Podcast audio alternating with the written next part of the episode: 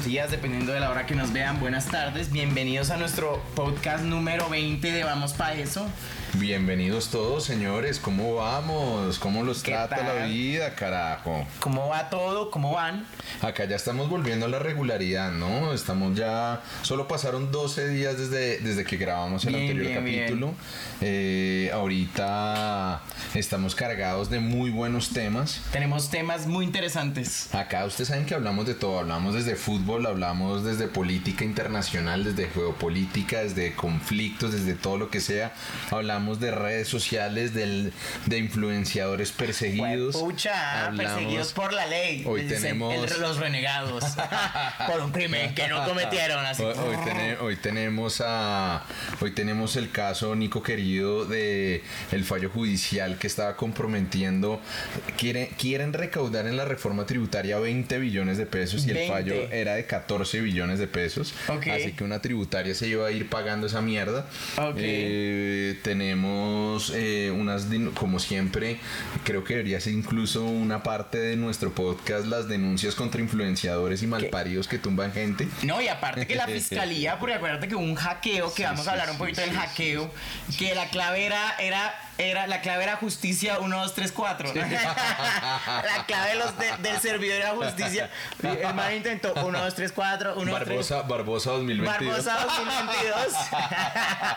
Esa, esa, esa vaina del, del hackeo de Guacamaya Leaks y la información que arrojó ese tema sobre eh, algunos influenciadores que obviamente pues están relacionados supuestamente con la, con, la, con, la, con la publicidad que ellos tratan de hacer a personas que de pronto tienen ganas de robarle la platica a la gente. Tenemos eh, la famosísima marcha hoy de Petro, Nico querido, una marcha multitudinaria, una marcha en apoyo de Petro para hacerle oposición a las marchas que estaba haciendo la oposición y en pocas palabras ver quién tiene la pija más grande, a ver quién re, quién hijo de puta eh, convoca más ¿Quién gente. lleva más gente? ¿Quién Ay, tiene más gente contratada en el Estado? Además que yo me, a mí me da risa porque ellos se la pasan diciendo son 100, 100, 100 días del gobierno Petro. 100 días. Pero para otras cosas sí son, ay, déjenlo empezar ahí. es Solo no son echen 100 culo, días. no y, y esas maricadas. Ven, y que hay un proyecto que quiere alargar el gobierno de. Petro durante un año más. Sí, sí, sí, eso parece. Aunque el, el ministro del Interior, Alfonso Prada, ya dijo que era, era un poquito apresurado hacerlo. Y obviamente ningún examen de constitucionalidad iba a pasar esa vaina, Nico. Ok, querido, perfecto. no Sí, porque la gente estaba.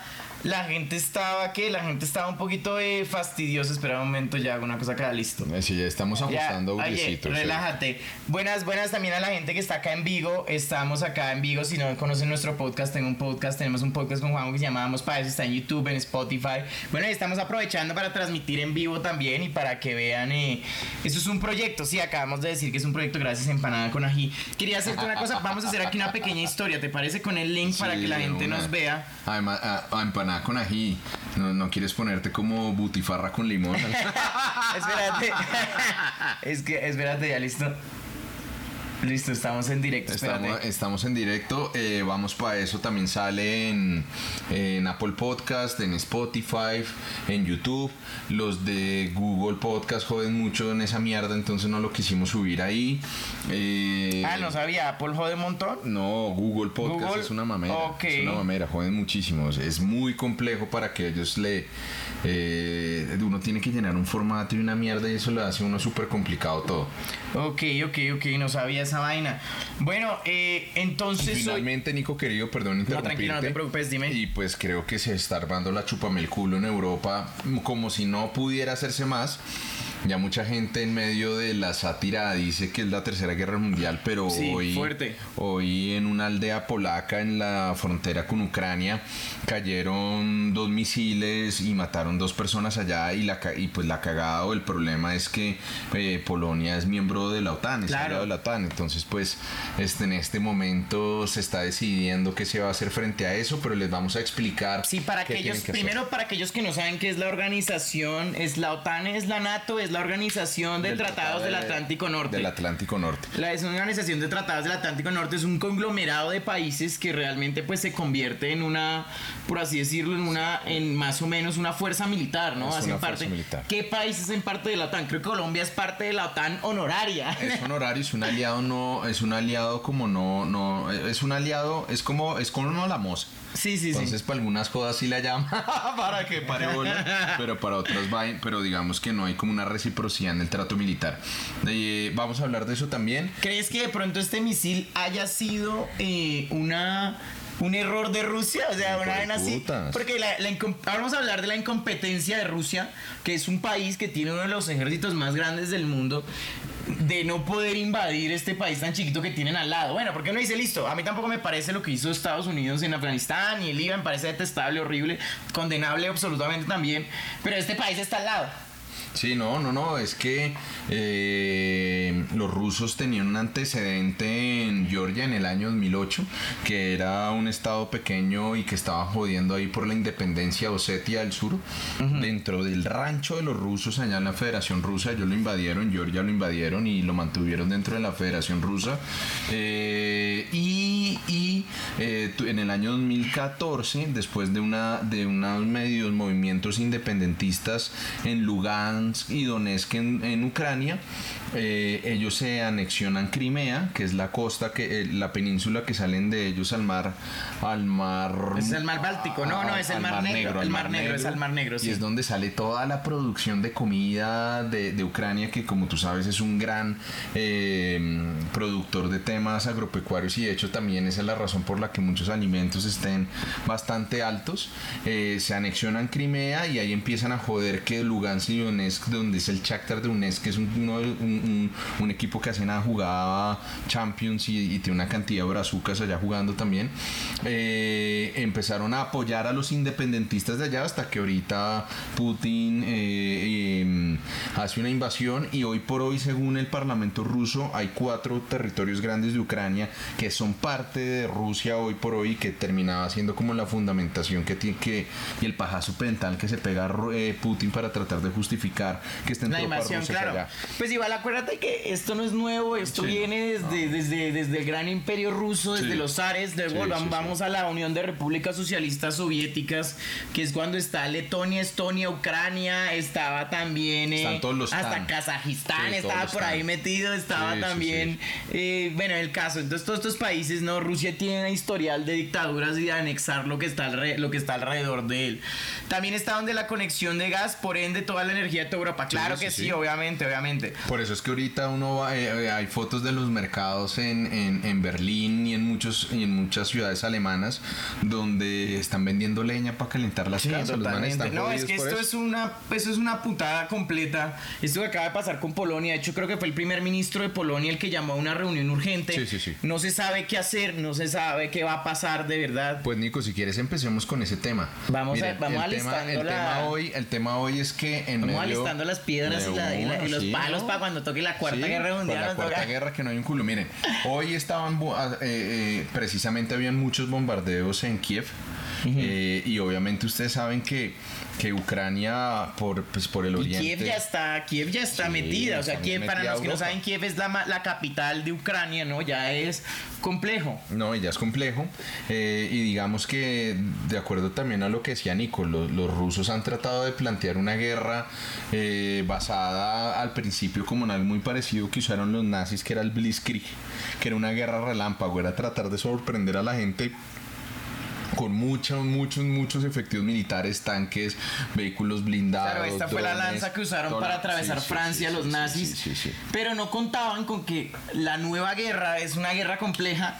No, y que el ejército ruso está, no está tan bien preparado. No, totalmente, no, no, Eh. O sea, con Georgia. Hay conscriptos en el ejército, sí, hay sí, personas sí. que eran, ahí le están sacando a los presos para que vayan y peleen, están llevándose a todos los varones, esto es Después- complicado. Después de que fracasaron en la primera ola y que, por ejemplo, hace pocos días Ucrania recuperara eh, a Kherson, que era una ciudad muy importante en el sur, antecitos de llegar a, a Crimea, que fue lo que les quitaron en el año 2014. O sea, sí, sí fue una jugada de Putin sin una bala lo que hizo. Pero digamos que estaban bombardeando duro Kiev y dos misiles llegan hasta Polonia porque pues son fronteras y en un cayó en una aldea y hay dos muertos. ¿Qué pasa ahorita? Pues el- lo primero es que está la OTAN, ¿no? La Organización del Tratado del Atlántico Norte, que es una es la alianza militar más grande que hay en el planeta. Eh, eh, alianza militar que Putin siempre estuvo cagado del susto de cómo mirar para con- poderla contener. Para evitar que Eso. Ucrania se, para evitar que los países que colindan con Rusia se unieran a la OTAN, porque él tenía planeado anexarlos. O sea, él tampoco quiere que se una, eh, él tampoco quiere que se una este, no quiere que se una Ucrania, pero tampoco quiere que se una este otro país. eh. Ucrania, Finlandia. Finlandia tampoco quiere que se una y exacto. Finlandia también tuvo una guerra durísima con Sí, los rusos claro. que está creo que la muerte la muerte negra creo que es el, el francotirador uno de los más duros Sí, finlandeses sí. que mató una cantidad de rusos absurdas absurdo Entonces llegan estos locos, eh, le meten dos misiles allá en Polonia y, y- y lo que pasa es que obviamente Ucrania ya no, no, no es parte de la OTAN, está, ya había hecho la solicitud formal a todo el tema y a la Unión Europea, pero digamos que cuando eh, en, el, en el tratado de la OTAN está el artículo quinto Ajá. y es prácticamente que cualquier agresión que se haga en contra de un miembro de la OTAN Es ¿cierto? una agresión a todos Es los una miembros. agresión a todos los miembros y todos los estados miembros se comprometen a reaccionar y a defender el territorio Total. de los estados miembros. Bueno, pero ahora qué va a decir la OTAN? Bueno, Polonia, chao de la OTAN. o sea, todo- esto, es una, esto es grave, ¿me entiendes? A No, no, menos es de grave, que... es grave. Nosotros estamos mamando, Mamando gallo, pero es tensionante, sí. Porque en medio de una amenaza nuclear de pronto hay que cogerlo con risa. Sí. Pero, pero, pero entonces, ¿qué pasa? Ahorita vienen unas cosas. Ahorita se llaman como a los, a los embajadores permanentes que están en Bruselas. Ellos obviamente se conectan con, eh, contactan con sus presidentes, con sus grupos diplomáticos y demás. Y eh, ellos deciden qué va a pasar. Claro. Si Polonia, acá tiene que pasar algo, que Polonia pida que se invoque el artículo quinto y, y, eh, y- y- y que se definan quiénes son los miembros y las formas que van a reaccionar a esta agresión. No implica necesariamente que se vaya a armar la tercera guerra mundial, obviamente la mierda es que ahorita está muy caliente el asunto y ya mandaron misiles a un país miembro, weón. Y lo que pasa es que eh, también se decide qué tipo de medidas se pueden tomar. Ahorita lo que están diciendo que tal vez es lo más probable es que se, eh, se, se declare una zona de interdicción aérea en la mitad de Ucrania, en toda la parte occidental de Ucrania. ¿Eso qué quiere decir? Que ningún avión que no esté autorizado por Ucrania ni por los aliados puede volar por ahí, ni misiles ni nada. Y eso ya es un escenario de escalonamiento mucho Claro, más. una escala. Pero podría ser, un- un, eh, si se van a meter dos dedos en el orto, pues sería como la mitad de los Hablando, dedos. hablando Eh, un poquito nada de esto, ¿viste lo que hizo Elon Musk en Ucrania? Sí, sí, sí. de sí, sí. tumbo Elon Musk Starlink es uno de los sate- es una red de satélites no recuerdo en el momento cuántos son son bastantes Son satélites muchos, son muchos, muchos, que muchos. Eh, lo que hacen es proveer una conexión de una velocidad de internet absurda. O sea es una conexión de internet brutal con una capacidad muy muy grande. No recuerdo en este momento la capacidad pero creo que está alrededor de los 500 gigabytes o es más megabytes perdón. Es grande la conexión que tiene Starlink. Elon Musk dijo bueno yo no voy a seguir dándole internet gratis a Ucrania como empezaron a hacer a principio de año y ya deshabilitó los satélites. Digo, si el Pentágono quiere coger la cuenta de los satélites, pero yo no más, ya no más, chao, porque tuvo una reunión en Rusia o, o en Rusia o habló con alguien en Rusia. Eh, no sé qué fue lo que pasó bien exactamente. te- eh, eh, intentó como a- ayudar a arreglar la Y guerra. lo puso en tweets, ¿no? Lo puso en tweets. Y lo mandaron para la mierda porque entonces está diciendo, ay, ¿qué cositas podríamos hacer para que el conflicto termine? Entreguen Donbass. Entre- entreguen el Donbass y es como si entonces viniera acá Maduro y se lleva a Norte de Santander y llegue un cabrón a decirle que le entreguen el territorio y que dejen las mierdas así, Total, ¿no? total. Uno cuando viene y se le meten a la casa, uno no le, aparte de que lo matan y lo violan a uno, no, uno le va a dar de comer al hijo de puta que lo- que lo Totalmente, No, y hay una cosa muy interesante. Lo que hizo Elon Musk fue realmente cortar Starlink. No sé si ya Lo se reactivó el servicio. Lo inicialmente porque los ucranianos, ucranianos le habían pedido a él, marica, Sí, estamos jodidos, necesitamos internet. necesitamos internet, como también lo estaba analizando, no sé si pasó y si lo hizo con en Irán con toda la revolución que No hay en este momento en contra, eh, por la muerte y viste que el Congreso iraní ya aprobó eh, pena de muerte para 14 mil manifestantes que han capturado hasta este momento Ah, no he por visto, toda la no sabía revolución en contra vaina. de, de- es que el tema de Irán es complejo porque en Irán y en muchos países árabes rige algo que se llama la chaira. La ley Chaira, que es la ley musulmana que obliga a las personas a vivir bajo las costumbres musulmanas, así no seas Y musulmán, todo, ¿no? y todo eso se desarrolla en el código penal, en los códigos civiles, en todo lado. Entonces a los manes le dijeron, ustedes están protestando en contra del buen sentir religioso y en nuestras prácticas religiosas les vamos a pasar, les vamos a dar chumbimba a todos. Les vamos a, los vamos a apedrear, básicamente. y yo creo sea. que yo creo que eso va a calentar más las vainas allá Qué y- fuerte. y, y me parece me parece una una, un- una revolución in- interesante no porque Ahora, bueno, igual realmente eh, eh, Irán ya tuvo su época, lo mismo Afganistán, que vivieron en una vida occidental. Sí, sí, sí. Yo creo que esto es cíclico en, en estos países. No estoy completamente seguro, corríjanme si me equivoco, pero siempre pasan por una época en la que viven bajo una shaira, bajo una ley musulmana, regresan a una vida occidental y de repente vuelve y sucede lo mismo. ¿Quién sabe, ahora que estamos en pleno internet, en plena época de la información, si se mantenga o no esta vida occidental? Muchas gracias a Fake Engineer por sus 200 bits, muchas gracias. Gracias, mi bro. Eh, pero entonces esa es una vaina que yo considero que es algo, hay, hay que analizarlo, ¿no? Lo mismo que analizábamos con Rusia, que les gusta vivir en una dictadura. Sí, sí, sí. O sea, obviamente no a todo el A mundo. ver, el contexto de eso que es, que o sea, no es que les guste vivir una dictadura, es que nosotros ya hemos hablado varias veces de esto. Sí, pues sí, exacto, Pero lo que explicábamos es que los rusos eh, no, no, no, no, no han estado mucho tiempo acostumbrados a vivir en una democracia. Claro. Entonces, eh, eh, eh, y en un concepto de democracia liberal, de libertades y demás, porque estuvieron bajo los zares, después vino la, pues, La es que Unión Soviética, la, la- la Lenin, dictadura socialista de la, de la Desde Unión el Soviética 17 hasta el y- 91. Y, y lleva a Putin como treinta y pico años Sí. ahí en el poder, después ahí medio le dio un poquito el poder a otro huevón. A otro man, pero... Pero, pero pues es la misma vaina. Entonces, Totalmente. Entonces, pues eso es lo, a lo que nosotros nos referimos con que no están como tan Lo mismo Venezuela. libertad. Sí, sí. Venezuela ha pasado de dictadura de derecha a Sí, sí, sí. izquierda. Sí, sí, sí, así. Y ahorita intentaron con Guaidó, no vendrá.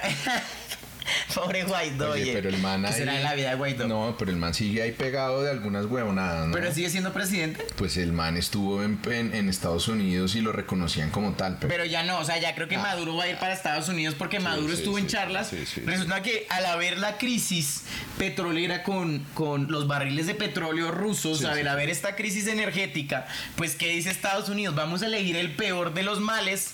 Vámonos con Venezuela y ahora Maduro, ahora, ahora, no, amigo del ahora imperialismo. somos, ahora somos panas de Maduro. También, huepucha. ¿Cuál violación de derechos humanos ni qué mierda. ya qué era hora que no. se abran las fronteras. Yo creo que siempre tenemos que tener un par de cabrones dictadores amigos, ¿no? Eso No, es, es como verdad. lo que está mainstream en este momento. Entonces, verdad, es verdad. entonces Orteguita, ven para acá. Es Maduro, ven para acá. Solo le falta chupar la pija a Putin y ya quedamos dentro del club de... de- de- No, hemos- ¿Quién sabe qué pase? Ahorita con lo de la OTAN, ¿quién sabe qué pase? Sí, ¿Quién sabe qué difícil, Está suceda? difícil la vaina, está difícil. Pero bueno, entonces es el escenario. Habrá que ver. Se vienen en este momento unas horas, pues, eh, claves, unas horas eh, mm, bastante importantes. Eh, yo no creo tampoco que vayan a hacer una reacción bélica a gran escala y van a mandar todo para la mierda. Pero yo creo que sí van a poner una zona de exclusión aérea eh, sobre una parte de Ucrania y cualquier avión que pase por ahí Va a ser derribado. los de la OTAN lo derriban y misiles y todo eso y eso también le da un gran aire y ahorita ahorita eh, Biden está pidiendo 31 billones de dólares adicionales para Ucrania o sea Ucrania va a quedar hecho fue puta una puta una, pot- una potencia una potencia Militar. dura militarmente Complicado, porque luego de que acabe este conflicto, sea cual sea el vencedor o si no, y realmente pues en este tipo de cosas no hay vencedor. no no no no ha muerto mucha gente Digamos que, digamos que independientemente de eso van a quedar con un montón de equipo que nadie va a saber qué hacer. sí no total Y aquí están diciendo que la ONU es eh, la ONU advierte que debe pagar reparaciones a Ucrania por este conflicto, pero los bombardeos en los que actuó en Irán, Vietnam, Estados Unidos nunca tomaron estas medidas. Me parece algo irresponsable de la ONU. La Y, ONU- y ahí vemos de por quién está gobernada la ONU. Pero miren, yo creo que lo más importante de todo es entender cómo funciona la ONU, ¿no? La ONU tiene diferentes organismos. Uno es la Asamblea General. Y la Asamblea de Seguridad La, y- la Asamblea General es donde, donde lo- todos los países, los ciento y pico que están reconocidos y que tienen puesto allá, salen a hablar mierda. Y pues ahí también pasó el discurso de Petro que a mí me pareció chévere. El de la- el del tema de los hidrocarburos Muy, muy, y- muy confrontante en ¿O muchas cuál? cosas, pero, pero me gustó en algunos aspectos, más que todo en, la, en replantear el tema de lucha de drogas, pero en la, Ah, sí, en, la, ok, en la- sí. en la Asamblea General de la ONU todo el mundo va a hablar mierda. Esos son los 20 Huele a minutos. azufre. Sí, ahí estuvo Chávez. Chávez dijo, huele a azufre porque Y- se subió Bush. Ah, sí. Pero no se dio cuenta que era el mismo. Ay, el hijo de puta. Eso eres tú, mi pana, eso esos, sí. esos son los cuentos Yo creo que son los a dos. cagar en los Sí, sí, sí, de puta, sí. Pero eh, esos son como los 10, 15 minutos de fama que tienen los tipos y que van y hablan mierda en alguna vaina. Eh, y el tema más importante de todo es cómo funciona el Consejo de Seguridad. El Consejo de Seguridad tiene unos miembros permanentes que es Estados Unidos, China, Rusia. Dentro Francia, de estos miembros Reino Unido. estaba Rusia. Rusia Sí. fue expulsado del Consejo de Seguridad, si no estoy mal. Todavía no. Todavía no lo han expulsado. no lo han Ok, pero están en, en- creo que yo vi que estaban en Están- charlas para están en expu- una charlas para expulsión hacer- del Consejo de Seguridad. porque- Exacto. Pero obviamente como Rusia está ahí, dentro del Consejo de Seguridad hay una vaina que se llama el veto. Y es que los, la gran mayoría de los países pueden estar de acuerdo, pero si Rusia veta la decisión, no pasa un orto. Mm, claro. Entonces, eh, ese es uno de los principales problemas. Yo, yo creo que todo este tema de Rusia en algún momento, eh, como van las cosas, eh, ah, obviamente está el problema y la duda de que vayan a utilizar armas nucleares de poco corto alcance. Eh, los rusos tienen ese poder, unas armas tácticas nucleares. Eso sí sería la chupame el culo. Pero si grandísima. funcionarán. Porque sí, sí, los sí. Tanques ni les funcionan. ¿Has visto, has visto la cantidad de tanques que tienen varados? Tienen, tienen un problema de diseño y si no, tú no te has dado cuenta, eh, tú te has- bueno, no sé, tú te has dado cuenta que cuando los destruyen siempre queda la torreta Pa' un eh, lado. pa' un lado. Sí, sí, sí. Eh, tienen un gran problema de diseño y es que los tipos eh, para disparar tienen un problema y hay unas fallas de seguridad y, y han perdido, según unos cálculos, la mitad de la flota. De No, totalmente de acuerdo, ¿no? Y también, O sea, de- o sea, el equipo que están usando los soldados rusos en los videos evidencia que es un equipo, pues, obsoleto. No, y les pasó algo muy parecido a lo que les a lo, lo que le pasó a Napoleón y a lo que le pasó a, a Hitler en su momento y es que los tipos no pudieron planear cómo poder avanzar antes del invierno cuando los campos se volvían Totalmente. eh, muy eh, Ah, se llenan barro, se vuelve barro, se vuelve sí, barro. O sea, esto es algo clásico que le sucedió a Napoleón cuando intentó, cuando intentó con los cosacos para esa época, los cosacos Napoleón intenta invadir Rusia y se da cuenta que esta vaina es imposible, el frío, el frío te mata. Eh, los nazis llegaron hasta Stalingrado. Y ahorita viene el invierno. Los nazis llegaron hasta Stalingrado cuando intentaron invadir Rusia, porque Rusia y Ucrania pues comparten un mismo, mismo, mismo clima, y llegaron a Rusia y dijeron, puta, de ahí los cogió el ejército ruso y los cascó de regreso, porque es que es absurdo el frío. Es y absurdo el problema es que, aparte del frío, viene, estábamos en un otoño donde se vuelve fangoso, donde atravesar todo este tipo de cosas es muy complicado, inclusive murieron unos, unos soldados rusos acercándose a un lugar que estaba marcado como nuclear. Sí, sí, ¿Me sí. entiendes? Llegaron enfermos, súper enfermos y se murieron a los días porque es que no, no tienen un verdadero plan. Creyeron que era llegar y, y hace mucho que, no está en combate Rusia. Que eran como Georgia, que era un estado chiquitico, que era que iban a hacer lo que pasó Y se en, iban a en- en rendir. Crimea también, que no dispararon una sola bala, pero pues lo que estaba haciendo Putin es anexionar Totalmente. territorios indiscriminadamente a ver cómo le iban la mierda y le ha ido muy mal. Claro. Le dio muy mal. Y hay una cosa, y hay una cosa que tener en cuenta también, digamos, cuando estamos hablando de este tipo de guerras, y es que hay que tener una cadena de suministro. Claro. ¿Cómo funcionan los soldados? Sin balas, gasolina ni frijoles, es, el, es, es gas, beans and, bullets, no funciona ningún ejército. Si los ucranianos, y es lo que están haciendo, es joder la cadena de suministro, los tanques quedan varados, los soldados pasan hambre y no tienen que disparar. ¿no? Y, y ya se han replegado mucho los rusos en muchos lados. Entonces tú ves, los manes se están, están cagados del susto porque ellos habían alcanzado a hacer como toda una línea hasta Crimea, que es la salida al Mar Negro, la salida al Mar Mediterráneo por Turquía, quedan, quedan absolutamente aislados y pierden el sur, y si, y, si, y si los ucranianos recuperan Crimea, quedan absolutamente aislados de la salida y todo el avance que habían tenido en el oriente ya llegaron a Lugansk y Donetsk y en el norte también. Y esos aliados rusos que son unos maricas, el bielorruso este loco de mierda también no sirvió por un culo y Putin yo creo que trató de hacer su blitzkrieg pero no le salió nada bien complicado. y la vaina está bien como No, y, jodida y lo que, habla- lo hablamos también en el otro podcast que me parece súper interesante volverlo a mencionar y es que eh, realmente la, la guerra ya no es lo que era antes. No, no lo es. Estás peleando con gente que está informada. con Estás un ejército formal con un eje- no y- pero, pero estás peleando con personas no eran los mismos soldados de la segunda guerra Sí, mundial sí. venga se pelea contra los nazis sí señor ajá, nos encanta matar gente entonces esta propaganda te decía estamos peleando contra una gente que no sabemos quiénes son no conocemos no nos interesa no son otros seres humanos gracias a la información al internet por eso tuvieron que banear Instagram Sí, en Rusia claro. banearon Instagram en Facebook. Rusia banearon Facebook banearon todo este tipo de vainas porque te estaba llegando WhatsApp "Ey, WhatsApp WhatsApp, allá solo funciona Telegram seres humanos iguales a nosotros, sí, oigan, yo tengo un amigo japonés, yo tengo un amigo de Corea, yo tengo un amigo de todas partes del mundo, son seres humanos, no son el demonio, Claro. no son el diablo. Entonces, creo que también eso hace que la gente lo piense para esperar. Igual realmente, pues las guerras siempre han sido traumáticas. Hay una pregunta que dice acá, que mencionaron que me gustaría, eh, eh, digamos, acercarnos un poquito levemente, y es que, que si esto va a afectar en algún punto a países como Colombia, países como Venezuela, países de Latinoamérica, esta guerra, si llegaría a afectarlo, ahora nos está afectando económicamente, es una de las razones por las que el dólar está arriba, Eh, pero ¿de qué otra forma podríamos afectarlo? Nos preguntan que si, que si crees que llegarían tropas, que si llegaríamos a enviar tropas colombianas, como se hizo en la guerra de Corea, enviar al batallón Colombia y luego que estén Sí. mendigando en la calle. Sí, sí, sí, sí, sí, y que, y que solo los tengan en cuenta para los desfiles. No, miren, yo creo que es muy difícil que lleguemos a un escenario como el, como, como de, de- de- de una guerra a gran escala.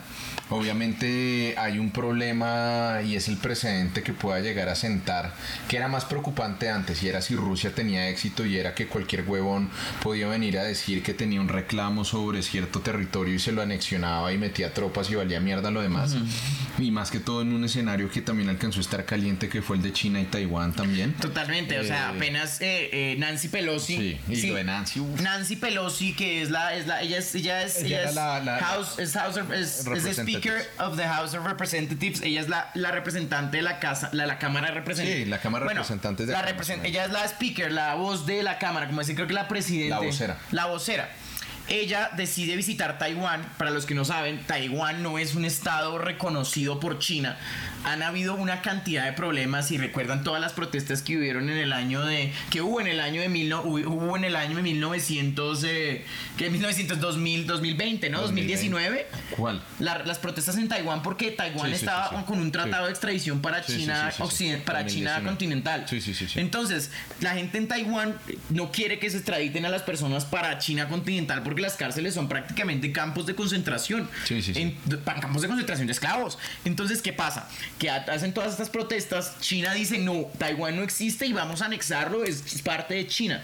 Taiwán no quiere esto. Entonces, Nancy Pelosi, que es como decir, bueno, la, la- la speaker va y visita Taiwán, como si ahorita fuera el presidente. Bueno, fue este presidente, eh, ¿qué presidente visitó recientemente Ucrania? Eh, Eh, no, han sido muchos. Han muchos. varios que han- han Eh, visitado. Olaf Scholz, que es el primer ministro. no, eso fue en. Hong Kong. ¿Que ¿Sí fue en Hong Kong? Fue en Hong Kong. Ok, fue en Hong Kong, No, pero sí. Taiwán sí tiene un problema Pero Taiwán tiene tema un de, problema de- similar. de- de- eh, Taiwán era, era una colonia británica y ellos tenían un tratado que se vence pronto de la autonomía que tenía Taiwán sobre ese territorio. Eh, y, y el tema es lo que va a pasar si se lo van a anexionar o no con este precedente. Fuerte. La- no, no, muy fuerte, muy fuerte, muy Fuerte, complejo. fuerte, Sí, sí, sí, fuerte. sí. Bueno, eh, hablando y cerrando un poquito este tema, lo que crees que pase con tu análisis es que van a cerrar una parte del espacio aéreo Sí, sí, de Ucrania y van a poner, van a poner lanzamisiles y va a perseguir lo que sea que huele sobre sobrevuele este espacio, o sea, misiles, aviones, helicópteros, etcétera. El tema, el tema acá es que ya van a haber dos, eh, dos, do- dos versiones, ¿no, Nico? Van a haber dos versiones. Los rusos ya están diciendo que es una estrategia eh, utilizada por Polonia para escalar el conflicto, pero ya está hablando de los polacos, ¿no? También recordemos que en Polonia hay un partido de ultraderecha hace mucho tiempo ya eh, em, gobernando que se llama como Justicia y Orden, una vaina así, es un, es un partido ultraderecha. Eh, también, digamos, otros, otros países gobernados por la ultraderecha, como es Hungría, con Víctor Orbán, también están como ya en, la, en, en- en- una posición mucho más agresiva frente a Rusia. Eh, pero digamos que la decisión de lo que va a pasar es en el Consejo de la OTAN. Ok, vamos a Yo ver no, qué creo, yo no creo que salvo que se arme, pase algo más grave, tomen una decisión como de responder militarmente. Igualmente, pues vamos a ver qué pasa esta noche. Es que ya se están hablando Verga, de ese asunto. complejo. Entonces hay que ver qué es lo que pasa. Yo creo que hacen una zona de exclusión aérea en la que nada puede pasar, nada ruso, nada de nada. Y vamos a ver qué va a pasar en, eh, en estos escenarios. No, Orbán, Orbán no es prorruso. Orbán no es prorruso. De hecho, ustedes deberían ver las fundamentaciones que tienen pro de Ucrania en este tipo de cosas.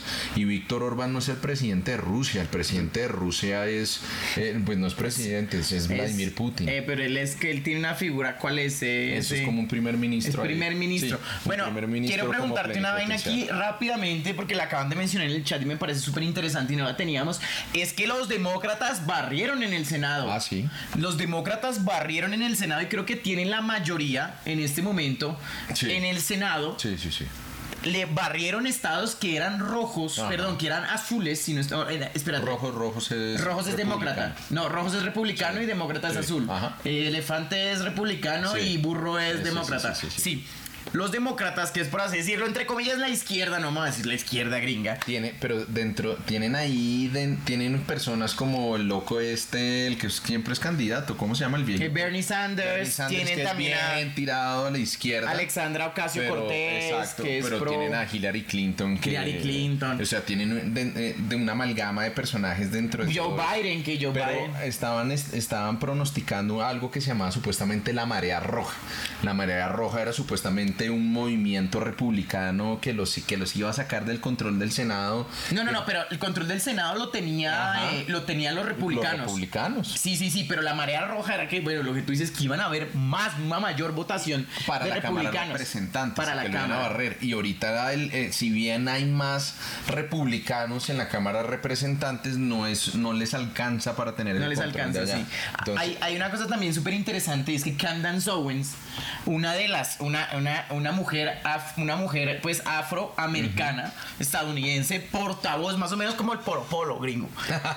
ella es portavoz de los republicanos a, a- a- mejor dicho, ella es, ella es cortante. Sí, sí, sí. Y tuvo una reunión con Trump muy interesante en la que dijo que Trump era un grosero que Trump era lo peor que le había pasado al Partido Republicano y en este momento muchos republicanos le echan la culpa de la, de la, de la pérdida de la mayoría a Trump. Sí, no, sin duda. Dicen que Trump, de hecho, si tú ves, ahorita ya empezó a calentarse las, las elecciones previas a quién va a ser el candidato de los republicanos.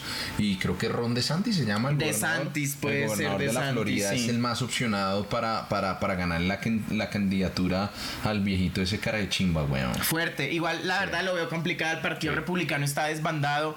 Todo este Trump, todo este MAGA, toda, este, toda esta ola de conspiraciones. Sí, sí. Trump la embarró. El manejo del COVID fue terrible. eh, el tema de meterle toda esta vena conspiranoica. El tema de no decir que se vacunó. Pero lo hipócrita de él, hablar en contra de las vacunas y luego vacunarse a escondidas. Claro. Es un tema terrible No, que. Nico, y, y además que... hay- El capi- la toma al Capitolio, la a- a toma eso terrorista al a Capitolio, donde aparte Trump pierde una gran, una gran parte de su base de, de votantes porque él no le pone un perdón presidencial a estas personas del Capitolio que fueron por él, convocadas por él. El servicio secreto dijo, no, Trump, usted no, no lo podemos llevar al Capitolio. Usted no puede ir allá, no tenemos forma. Salió el video de Nancy Pelosi diciendo, es que si Trump viene acá me van a meter presa porque le voy a dar un puño en la cara.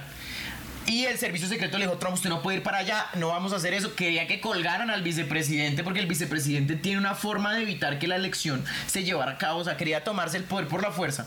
Al, al que esto sucediera, primero, una parte de su base de votantes dijo, oiga, ¿cómo que este man está haciendo esta locura? Y otra parte dijo, puta, si no los perdona, entonces ¿qué? Si fuimos por él y lloran y este es terrible. Además, además que tú dices algo muy importante. Miren que eh, en Estados Unidos también hay una tradición de muchas personas que respetan la institucionalidad y respetan la democracia y respetan a su país como democracia. Totalmente. Con ese tipo de cosas que dice Nico, Trump demostró que le valía una mierda la democracia, que está dispuesto a pasar por encima de la institucionalidad para llegar al poder. No sé a quién acá se podría parecer, pero, pero mucho, muchas personas respaldaban ese extremismo, pero muchos políticos, incluso eh, republicanos, incluso su mismo vicepresidente que era Mike Pence, dijo yo no me voy a prestar para esta mierda. Total. Yo no me voy a prestar para eso. Y ahí él perdió también mucho respaldo de muchos republicanos que dijeron yo no voy a permitir, pedazo de mierda, que usted pase por encima del país para quedarse en el poder. Y es muchas de las críticas que hoy le hacen a él. El tipo organizó todo el tema de la toma del Capitolio, pero era tratando de exacerbar los ánimos de una cantidad de gente que era capaz un atentado terrorista o sea una, eso es domestic terrorismo terrorismo doméstico hay una cosa que mencionan acá que vamos a tocar rápidamente y es que el FBI invadió Mar-a-Lago es el es como la quinta en Florida de, de Donald Trump el FBI dice. es como un chusito acá en Girardot. Es, como, es como el ubérrimo. Es como si, es como si la SIGIN se hubiera metido al ubérrimo. Sí, sí, sí, sí. Porque Donald Trump según dicen, se llevó archivos de seguridad, se llevó eh, files, archivos de seguridad nacional y que él no podía llevarse.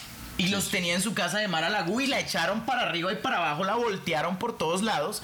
Y entonces eso fue también una cosa que, que, le ha pegado duro a la imagen de Trump, eh, que lo banearan de Twitter, le ha pegado durísimo también, que, lo, que le tocará hablar por una propia aplicación que no tiene nadie, que es Parler.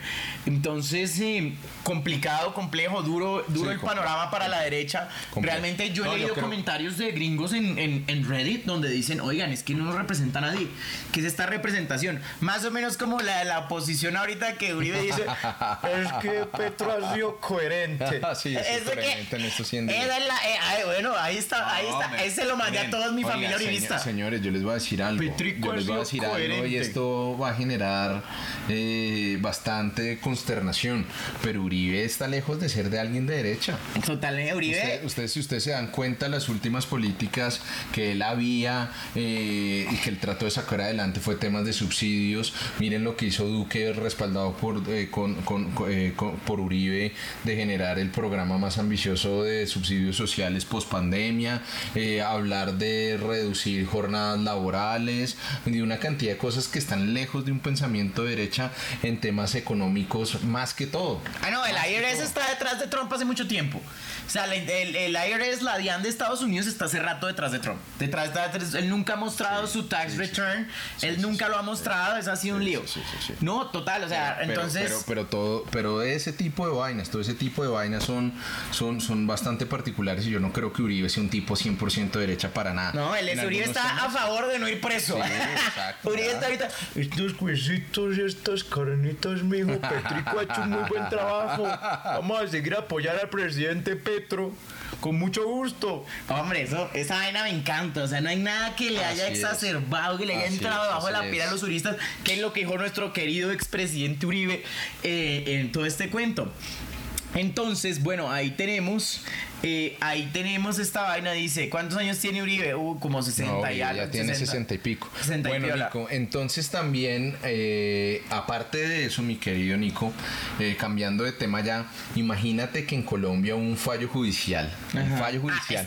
Además mundial. De, un tribunal superior. De Cundinamarca, ¿no? un tribunal superior, en ese tribunal superior de Cundinamarca, en el que condenaron a la nación, porque obviamente esos pagos los pagamos todos de nuestros bolsillos. Hay que entender O sea- que cuando condenan al Estado colombiano por alguna mierda, esa plata sale del presupuesto general de la nación. ¿Y de qué se compone el presupuesto general de la nación?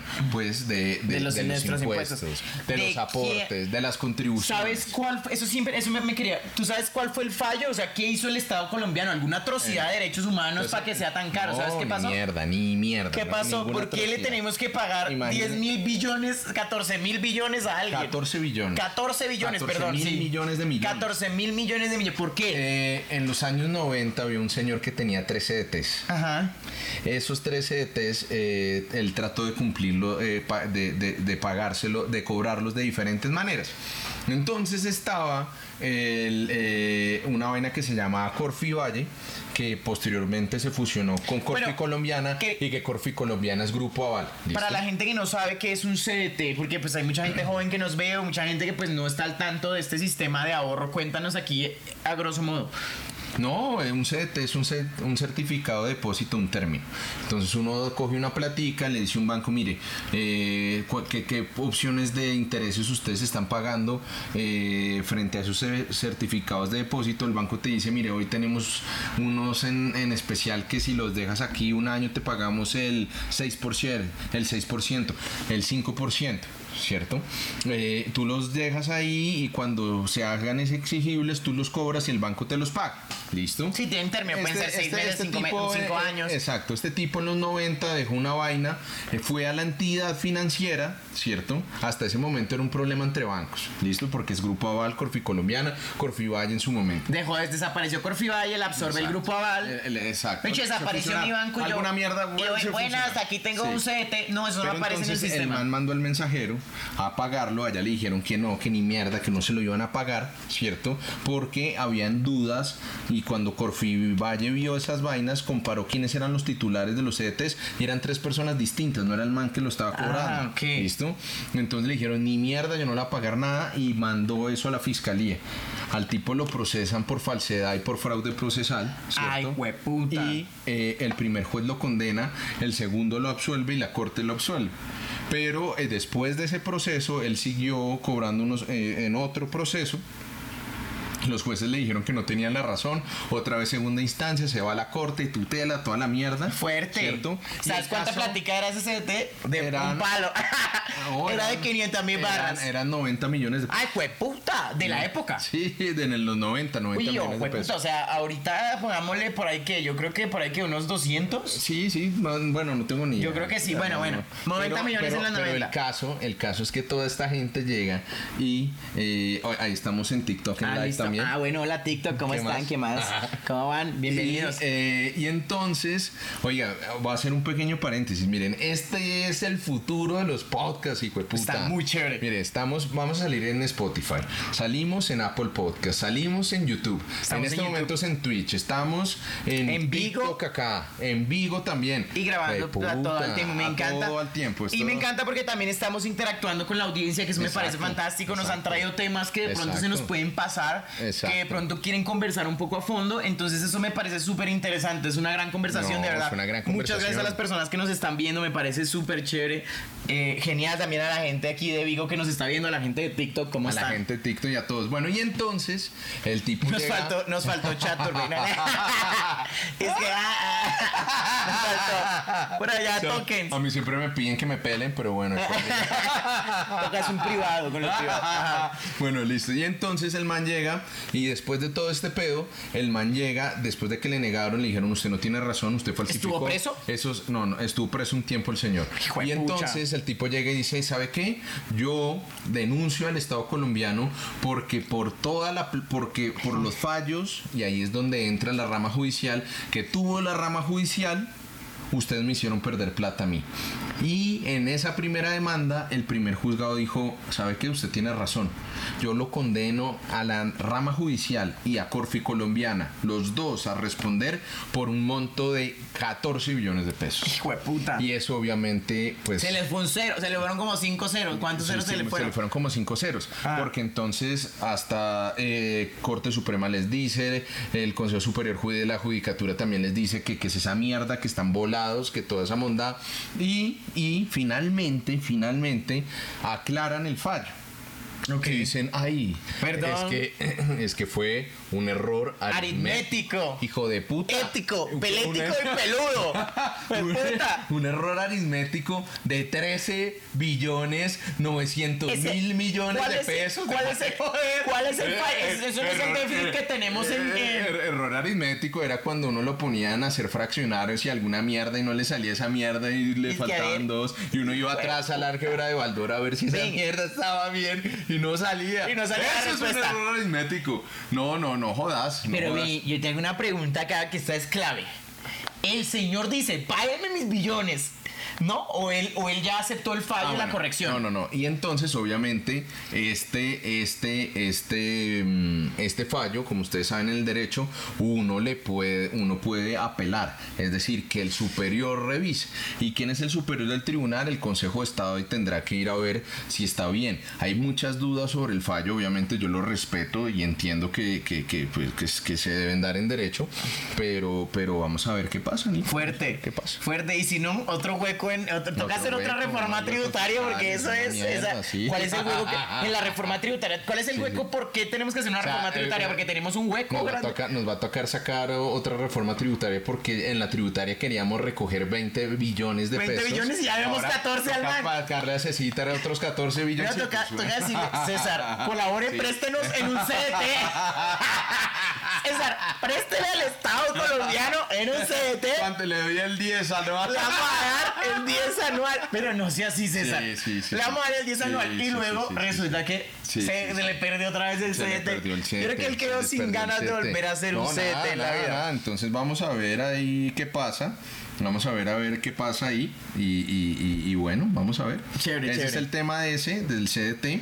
Ajá. Eh, eh, ahorita quedó la condena por 18 18.390 millones. De Bien, bien, 14 bien. billones a 18.390 millones. Entonces, bueno, Ajá. fue un mínimo de escache de 13 billones. Chiquitico. 970 mil millones, hijo de putas de pesos. Jueputa. Eso es un error aritmético. En Colombia eh, es macundian la joda. Verga, estamos, está, Gabriel García Márquez no lo pudo describir mejor. Ma- Gar- Espérate. Gabriel García Márquez está mirando desde el cielo. Mierda, Bueno, este puta. error, tú que sabes, porque tú eres, bueno, para los que no conocen a Juan, porque vi un par de personas preguntando acá, Juanjo es abogado, penalista, cuéntanos más o menos por encima aquí a la gente de, de Twitch que no te conoce así por encima. Eh, quieren presentación de hoja vida, abogado penalista de la Universidad del Rosario, eh, especialista en Derecho Penal de la Universidad del Rosario, magíster en Derecho con énfasis en Derecho Procesal Penal, asesor, litigante, abogado, defensor. Fantástico. O, o soy un abogado que habla mierda y que trata de que ustedes entiendan mejor las Me vainas encanta, jurídicas. el, entonces el proyecto de Juanjo, Juanjo es uno de los, creo que el único abogado, no sé si haya más ahorita, que ha decidido tomar algo muy chévere que es el derecho para la gente y es tomar en sus, a través de sus redes sociales contestar dudas. No, es decir, no te cobro, o sea, no, te voy- quiero, quiero que sepas de derecho, quiero ayudarte, ya si quieres algo más elaborado, pues págame. A ver. Miren, eh, yo, yo que, lo que hago en el. eh, yo me, me- me creé ese hashtag, el derecho es para la gente. El derecho es para la gente. Hoy es el hashtag en español más usado de derecho. Ya vamos para 40 millones. No te creo que Sí, todo 40 millones ya vamos. Eh, y prácticamente lo que yo quiero con el derecho es para la gente es tratar de aportarles un poquito para que ustedes sean más libres, para que tengan más pensamiento crítico, para que si en algún momento, por ejemplo, vamos a volver a hablar del caso de Hillary, no caigan en tanta desinformación que hay sobre todo, Chévere. sino que ustedes sepan, eh, sepan un poquito de las vainas. Si quieren, hace poquito estamos analizando un video de legítima defensa, saber cuándo pueden hacer una legítima defensa sin que se vayan a meter en un problema. Bueno, es. cosas de derecho, sus derechos, sus cosas. Por ejemplo, hace poquito hablábamos de que no los pueden echar de un colegio por tener el pelo largo. Totalmente, tener el manual de convivencia está por encima de la Exacto, constitución. ese- ese Hay una cosa que yo les quiero decir, si quieren de seguir a. Juanjo y si quieren seguir esta página, del- este podcast que está en nuestro capítulo número 20, Sí. eh, tenemos ya 20 capítulos grabados de toda la actualidad, echarse, una, echarse un- relajarse, escucharlo en el, en el trabajo, en el, en el- en- Para reírse también. En el bus, en donde quieran, ahí. Y Pero las redes de. Juanjo están en mi Instagram. Yo etiqueté a Juanjo en Instagram, Castro Juan José, ahí lo pueden encontrar, pueden, él siempre hace sus rondas de preguntas, entonces ahí perfecto, no olviden seguirlo, súper recomendado de verdad. Y bueno, decidimos hacer esto porque es una dupla interesante, podemos hablar de actualidad, cagarnos de la risa y me parece un acercamiento chévere. Y, y esa es la idea, la idea. yo creo que, que, que yo empecé con Nico y nos conocimos precisamente porque él le gustó lo que yo estaba haciendo y no es otra cosa que poner el derecho al alcance de ustedes. Ya hay muchos abogados en redes, eso sí, Nico, creo que hay muchos abogados. Ok, ok, pero yo sí realmente trato de hacer un ejercicio importante para, eh, para que ustedes puedan entender las cosas, para tratar de plantear el derecho simple. Eso es lo único diferente que yo hago a los demás. Entonces, nada. Nico se me bloqueó. Eh, espérate, ya te la desbloqueo. Te iba a decir, iba a decir acá una cosa también, y es que no olviden que semanalmente hacemos este programa. Lo más probable es que sea todos los miércoles. Sí, sí, sí. Todos los miércoles aquí estamos ocho y media dándole a la Martes o vaina. miércoles. Martes o miércoles y martes, miércoles ahí les vamos anunciando en Instagram para que estén pendientes, se lo vean en vivo o lo vean en diferido a través de YouTube. Está saliendo por ahí el domingo, yo creo. El domingo o el lunes estamos saliendo. eh, con el programa ya grabado, pues editado, no es tan chévere como en vivo, pero bienvenidos y con No, todas la las dudas que verga, tenga. En la verga, socio, ¿cómo así? Dime, dime. en la verga editado y Ah, no, todo, total, sí. obvio, obvio. Digo que- no, igual digo que, digo que a mí me parece muy chévere también que si Sí, quieren estar claro, acá y no, quieren, no quieren gallo, charlar y no quieren todo eso. No, obviamente, si no tienes el tiempo o te tienes que ir, pues lo ves, lo ves editado Sí, es muchísimo mejor. no cortamos todas las presentaciones, vamos directo al grano. Pero también chévere que vengan y nos se parchen aquí en el live de TikTok o en el live de. Vigo. No, no, no, digamos que eh, ya en YouTube ustedes ven un producto terminado. ¿no? Terminado, totalmente. Entonces, cámaras profe tenemos aquí tres cámaras tres profesionales, todo. Ni que el micrófono está obviamente profesional todo. Sí, sí, sí, y con buen audio, o si van para la universidad y quieren oírlo en Spotify o en, En cualquier Spotify, otro lado, lo YouTube. pueden oír. Pero bueno, ese fue el caso de la condena de, De- de, de- de casi la totalidad Ah, bueno. de la... De la, ¿Quién de la- pone esta cifra? ¿Quién la escribió mal? ¿De quién fue el error? ¿Tú No. qué conoces de esta vaina? No, eso, eso creo que al, al judicante o al auxiliar del juzgado que hizo esa mierda debe estar en un peligro. Ay, pobre man. Yo, yo acá puedo echar madres. Sí, sí, no, sí, sí, sí, sin problema, sin problema. Eh, eh, pues lo- le, le- le- se le armó un verguero el Pobrecito. porque, porque, porque naturalmente el titular de ese despacho debió decir que es esta mierda y que Doctor, ¿cuántos ceros? Eso, póngale, que eso, Eso, ni, póngale, esa ni no. lo van a revisar, póngale los que quiera, amigo. Sí. Eh, pero es que, doctor, ¿cuántos son sí, 14 mil millones? No, póngale, póngale los que salgan, que eso ni lo revisan. Y pan. Tal, y pan, y Qué pan. fuerte, fuerte, fuerte, fuerte, entonces, eh, fuerte. entonces, muy chistoso. Eso que queda entre esas anécdotas tan exquisitas y deliciosas de Macondo Bienvenida a colombiano. nuestro. donde, la realidad supera la ficción. era Bastante, hijo Muy gracioso. Todos los días uno se levanta y qué va a pasar en nuestro amado y adorado Platanal y, pues pasan este tipo de Chévere. Era el becario del juzgado, el pobrecito haciendo una pasantía sin que le paguen. Era el pasante. Era el pasante, no, el que hermano. le lleva una botellita de vino Yo creo que al magistrado. El man, el, el man ya se iba a ir, el man ya estaba por salir y dijo, estos hijos, no me los aguanto más, Sí, estos carevergas, les voy a hacer una cagada que se acuerden de mí por hijo de Ahí les dejo su hijo de puta casa Ahí les dejo su puta casa pintada, esa Y es. qué chicharrón, pero bueno, eh, le, le jalaron las patas, fue puta. Yo creo que el mismísimo Petro también estaba detrás de eso, pero bueno, digamos que habían soluciones. En algún momento la honorem, sí. Procuraduría, sí, el El que estaba no, terminando allá, ya le habían firmado la, la, la judicatura y la vaina y dejó la, eh, la sorpresita. Nico, querido, eh, cambiemos de tema. No, eso no se va a pagar, o sea, eso se No. arregló porque eran 14 mil millones y se va a pagar esos 14 mil millones 14, corregidos. 14 billones 14. 14 billones que fueron corregidos a 13.980 13.008 18.390 millones que vamos a ver si se quedan porque ahora el Consejo de Estado va a revisar ese tema y vamos a ver qué pasa vamos a ver qué gracias. pasa qué queda Gracias, Sebas, por tus 100 bits. Muchísimas Buena, gracias. buena, mi perro. Gracias, Pues eso, bienvenido. bien. Disque, disque, no, esa vaina, toca ver qué, qué, qué chanchullo hay ahí por toda esa. Toca mirar. yo, yo, yo soy abogado, yo respeto las decisiones, pero pues eh, de todo se ve en la viña del señor Real, colombiano. real. Nico, eh, ¿qué sabes de Guacamaya Leaks? Ay, Y cómo- el tema de. Guacamaya Leaks. El Guacamaya Leaks. tema de que la, el hackeo que hubo a la fiscalía. Además, un pequeño dato antes de entrar en eso, Guacamaya Leaks también eh, hackeó la seguridad del ejército Ah, mexicano. no. Revelaron una cantidad de mierdas. Esa no y me al la parecer vi. la seguridad también era contraseña ejército mexicano Azteca 1, 2, 3. Barbosa 2022. En, en el de la fiscalía, quién sabe qué contraseña era, pero Barbosa No 1, 2, jodas. 3. Bienvenido, señor fiscal 1, 2, 3, alguna Oye, buena. esto me acuerda del caso que la universidad, creo que fue la Universidad del Bosque. ¿Cuál fue la universidad Sí, que hackearon? Del bosque, el bosque. El bosque que fue hackeada, El borraron todo el servidor Sí, sí, sí. y pidieron una recompensa millonaria Sí. que nunca volvimos a saber de eso. Yo creo que la pagaron. extorsión, sí, una extorsión que tuvieron que pagar vía Bitcoin. o- o llegó un MacGyver, eh, un hacker MacGyver ahí. miró Oh, no, no, un, un- un hacker que dijo, no, yo les ayudo. Sí, sí, sí. Era el Sena, va que, va que les duela. el pelado era del Sena y le, le salvó el servidor. Oye, ¿sabes que hay hackers que ahora son del lado bueno? No, del lado de siempre. la fuerza? Hay hackers buenos. Siempre ¿no? han habido. Todos los hackers de los 90 que fueron presos, que no tenían ni acceso a un teléfono porque vía telefónica se hackeaba. O sea, con los pulsos del teléfono tenías una oportunidad de hackear ciertas cosas, que fue como empezó realmente el hackeo. Es un tema muy interesante dentro del Manual del Anarquista, que es un libro que no descarguen, por favor, es ilegal.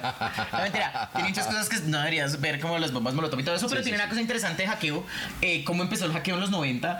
eh, hay muchas cosas chéveres. En este momento no tengo nombres claros porque los he olvidado con el tiempo, pero muchos de los hackers que eran hackers duros terminan trabajando para las empresas o para el mismo Estado. eh, do- como el tipo de, de Catch Me If You Can, de Atrápame Si Puedes, este tipo Sí. que era un, un impostor, un experto eh, estafando y confabulándose y siendo un conman, termina trabajando para el gobierno porque realmente es mucho más útil para el gobierno tenerlos de este lado y que encuentren las fallas dentro de los Las mismos sistemas, las falencias. sistemas, Entonces, este hacker no sé qué habrá hecho el de la Universidad del Bosque, si realmente pues, eh, si realmente él le pagaron o no le pagaron. No sé si alguno sepa qué pasó, pero- bueno, con este Guacamaya Leaks saquearon el, el ejército mexicano y también la fiscalía colombiana. ¿Qué encontraron, Nico querido, en temas de hackeo de la fiscalía, en, un- en temitas particulares? ¿Qué has visto Bueno, de hubo, nuestros esta queridos? noticia viral. Acá deberíamos, deberíamos decirle al negrito, vamos a hacer una cortinilla como eh, deberíamos ponerle un nombre a eso. ¿Qué pasó con nuestros influenciadores? Con nuestros Como, mejores amigos. Noticia, noticia, noticia. Fuerte noticia, ¿no? porque la publicaron por todo lado y la noticia, pero no se publicó que ellos, o sea, ojito, ¿no? No se publicó que ellos estaban siendo investigados. ¿Quiénes? La liendra de Jefferson Cosio, pero ahí están otros, ahí está. El negro está claro, está eh, Sebastucho, están un montón de influenciadores, por ahí, pasa la, por ahí pasa la cuenta, sino que pues ellos son los dos más grandes que se encuentran presuntamente, aunque pues tenemos los videos donde promocionan a María Camila Morales de una empresa llamada Real Business SaaS. Esta empresa captó 16 mil millones de pesos de los colombianos eh, y pues dentro de las 100 páginas que se encuentran en las Guacamaya Leaks se dice que la fiscalía en delitos económicos está investigando estas empresas que promocionaron ellos. No sé, no sé, yo, estoy, yo creo que en un punto se mencionan ellos, pero quién sabe si están vinculados o no dentro de la investigación. Sin embargo, yo siento que esto es un paso grande, es un paso interesante que gracias a que la gente dice, oiga, voy a ponerme a denunciar y la superintendencia, porque yo vi exactamente la respuesta que le dio la superintendencia a los afectados es, no encontramos la plata de ustedes. Así es. O sea, la, la respuesta que dio la superintendencia en este caso, María Camila Morales sigue libre. Ella en este momento está captando dinero presuntamente de otra forma con, con el oro verde. Aun- Aunque Nico, te voy a decir, captar dinero no, no, no, no es una injuria ni una calumnia. Si tú ya hablas de captación masiva, Masiva, es captación masiva. presuntamente.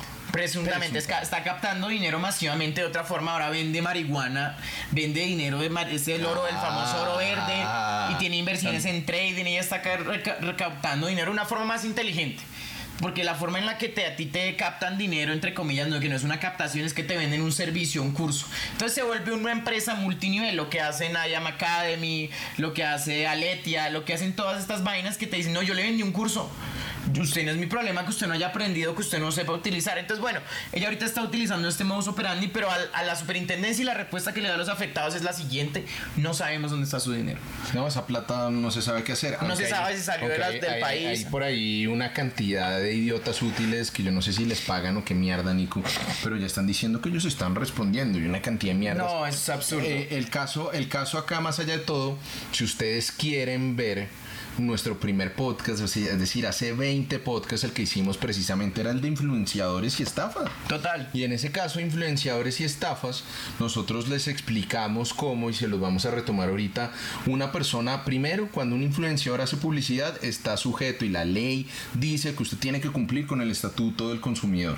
Entonces usted tiene que tener claro primero que es estafas y nosotros dos hemos venido jodiendo desde influenciadores hasta tuiteros políticos para que, puta, digan, le están están pagando por lo que usted está haciendo o no? ¿Sí o no? Así de sencillo. Y uno de los principales problemas que tenían esas publicidades, nosotros, yo, nosotros en ese capítulo analizamos lo de Cosio, que él no decía en muchos casos que era publicidad que le estaban pagando, que es una obligación que tienen que decir. Yo no sé si la liendra lo ponía lo de Morales. No, creo que no les ponían que era publicidad. No, llego hasta allá. No sé si con, con, con, con Morales dijeron que era publicidad paga, pero en ese escenario ellos incluso podrían llegar a ser responsables de, económicamente por los daños que, que, sufrieron esa persona. pero incluso explicamos que podría llegar a existir responsabilidad penal es decir, que ellos puedan ser responsables de delitos de captación masiva y habitual de dineros bajo dos escenarios. Si tenían un acuerdo, si tenían un acuerdo con los, los que estaban promocionando este tema de recibir plata por cada persona que llevaran, por recibir publicidad relacionada directamente o, que sus ingresos dependieran del valor de la publicidad, sí, por, por cada persona que llevaran o obviamente si ellos ya están acordados de que ellos hacían la publicidad para captar las personas. Eso lo terminará, lo determinará la fiscalía, pero el caso es que frente al tema de María Camila Morales hay casos en la fiscalía por captación masiva y habitual de dineros. ¿Y qué es eso? Acuérdense que lo hablamos alguna vez también. Eh, fue el delito que se inventaron después de todo el pedo que pasó con David Murcia Guzmán, ¿cierto? Cuando ellos, eh, eh, él, se creó DMG y es un delito muy sencillo. Personas que reciban plata de la gente de manera masiva, de manera regular y no tengan autorización de la superintendencia. Y aparte de eso, hay un agravante que en esa misma época que es captación ilegal usando medios masivos. Porque acuérdense que MG salía en RCN. Exacto. En Caracol. Entonces no había un agravante en el momento que dijera, oigan, están haciendo promoción por RCN y por Caracol. Entonces pues me parece complicado. Quería mostrarles una cosa aquí por si no lo han visto. Este es nuestro, este es nuestro, este es nuestro podcast en, en Spotify. Se llama Vamos para eso. Aquí lo pueden ver. Vamos para eso. Así lo encuentran y pueden escucharlo en Spotify. Ahí están los capítulos desde el último capítulo. Pronto, pronto le vamos a hacer una modificación a la imagen. Claro que, sí, vamos a hacer nuestra vasquita, pero de pronto salgan a hacer unos tatuos unos o algo. alguna cosita así. Claro, las gafitas del Nico. Pero solo nos penalizan, no, nada de cárcel, finca por cárcel. Realmente eso no se sabe. Acuérdate que la justicia es demasiado lenta. Estamos en un, en un océano, estamos en un viejo oeste. Aquí no hay leyes claras, entonces hay que esperar a ver qué sucede porque la justicia se demora, pero pasa. Sí, sí, sí, sí, sí. Cojea, pero llega. Eh, no, sí, y, lastimosamente, lastimosamente, como es un caso grande, como eh, lo, que decía Nico es muy importante, que qué medio masivo utilizaron para que la conducta sea agravada. ¿Listo? Pues que tenían las redes de la liendra que son como 6 millones y las de Cosio no sé cuántas millones de personas sean y ahí se hizo la publicidad. El caso es que en cualquier escenario, desde el más pequeño de todos, ellos si no utilizaron y no cumplieron el estatuto del consumidor, tienen que responder por algunos daños y si no, y si llega al nivel penal, pues el pedo es el hijo de puta.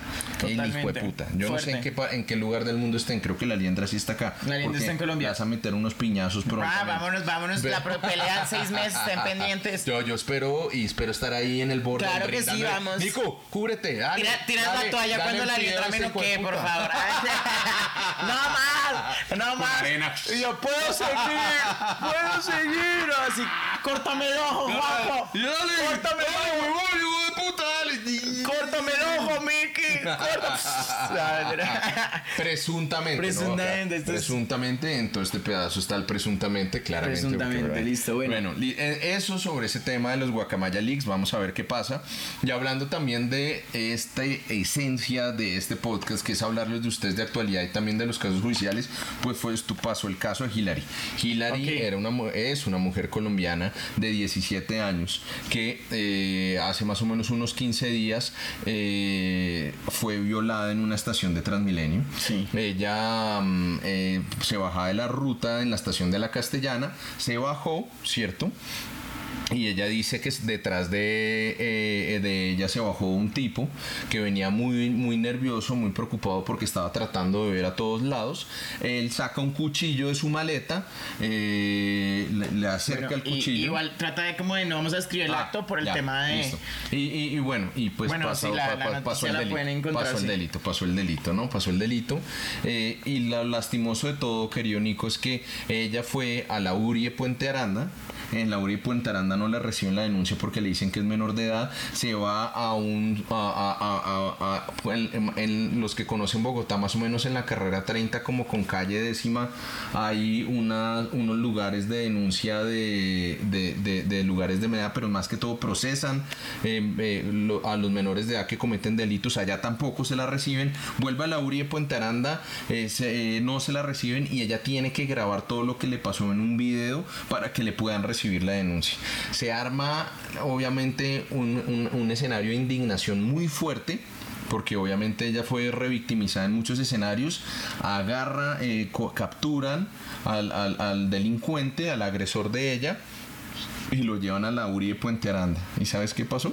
Dicen que se había suicidado, el primer informe fue que fue un suicidio, y después, bueno, no somos la palabra, y luego ya fue un ataque de las mismas personas dentro, de la, dentro del mismo calabozo, ¿no? Los primeros informes dicen que los miembros de la policía lo, lo metieron en una celda y dijeron, denle una bienvenida. Ah, pucha. Y, y, y, al parecer eso pasó. ¿Y saben qué va a terminar pasando con eso? Que las familiares, con toda la razón, van a, van a, demandar, al Estado, y nos puede salir de otros... Otros 13 mil millones. Eh, Porque pues recuerden que, o sea, así la gente le parezca y, y todos digamos, bien hecho lo que sucedió, no sé qué ahí está el debido proceso, está un juicio, eh, tienen que haber, ¿me entienden? Entonces él tiene, tiene derecho a un abogado, tiene derecho a ser inocente hasta que la justicia lo condene, independientemente de todo eso. Entonces, pues no sabemos. Ella, ella lo, identificó, no se ah, sabe. No, hasta este momento no ha existido identificación. Entonces pudo haber sido que sea esta persona como pudo no haber sido. Y entonces el problema sería aún mucho más grave en el escenario en el que él no fuera. Él no fue y lo... Porque, porque imagínense que cuando una persona es capturada, se entiende que el Estado tiene la obligación de garantizar tu seguridad, porque tú estás en absoluta indefensión. Y cada una de las personas que participan en esa seguridad tienen que garantizar las personas y más cuando están, cuando están capturadas por algún tipo de delito. Entonces, claro, no ha existido como un acto de señalamiento público de ella.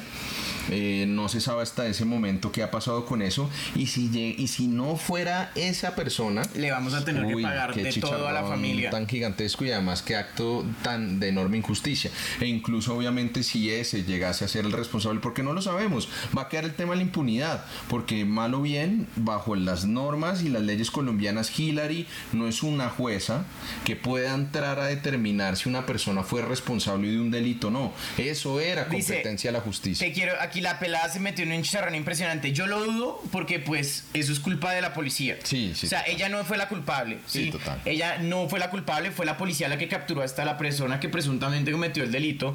Entonces la policía la captura, tiene 48 horas para, para, para imputar unos cargos.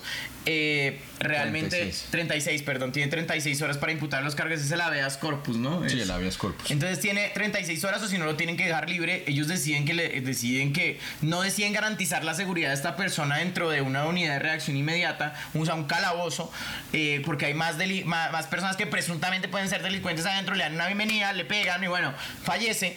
Entonces decimos que Puede que sea culpable, puede que no, pero eso se sale de las manos de la víctima porque ella no lo señaló. Y aún así, si lo hubiera señalado y lo hubiera identificado, es, es, es que es, es responsabilidad de la policía garantizar la seguridad de una persona antes y después de ser condenado. Por eso mismo vemos que Garavito tiene su propia cárcel. No, y ustedes, ustedes por ejemplo, ven que al Rafael Uribe Noguera, por ejemplo, eh, eh, en Colombia hay una prisión que se llama la Tramacúa en Valledupar.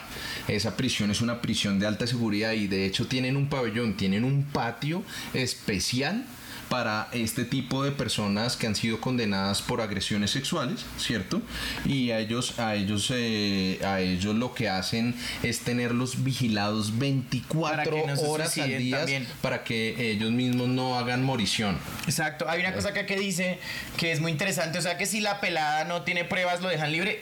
Esa, ahí entra, ahí entra el ente acusador y el abogado defensor a buscar, eh, a buscar todo tipo de pruebas, recoger muestras de ADN, lo que sea necesario para probar que fue esta persona. Haz de cuenta que eh, la fiscalía en muchos lugares del mundo, incluido en CSI ya. exacto, sí, pero cuando alguien comete un delito, no, no es responsabilidad de la víctima entregar las pruebas de eso.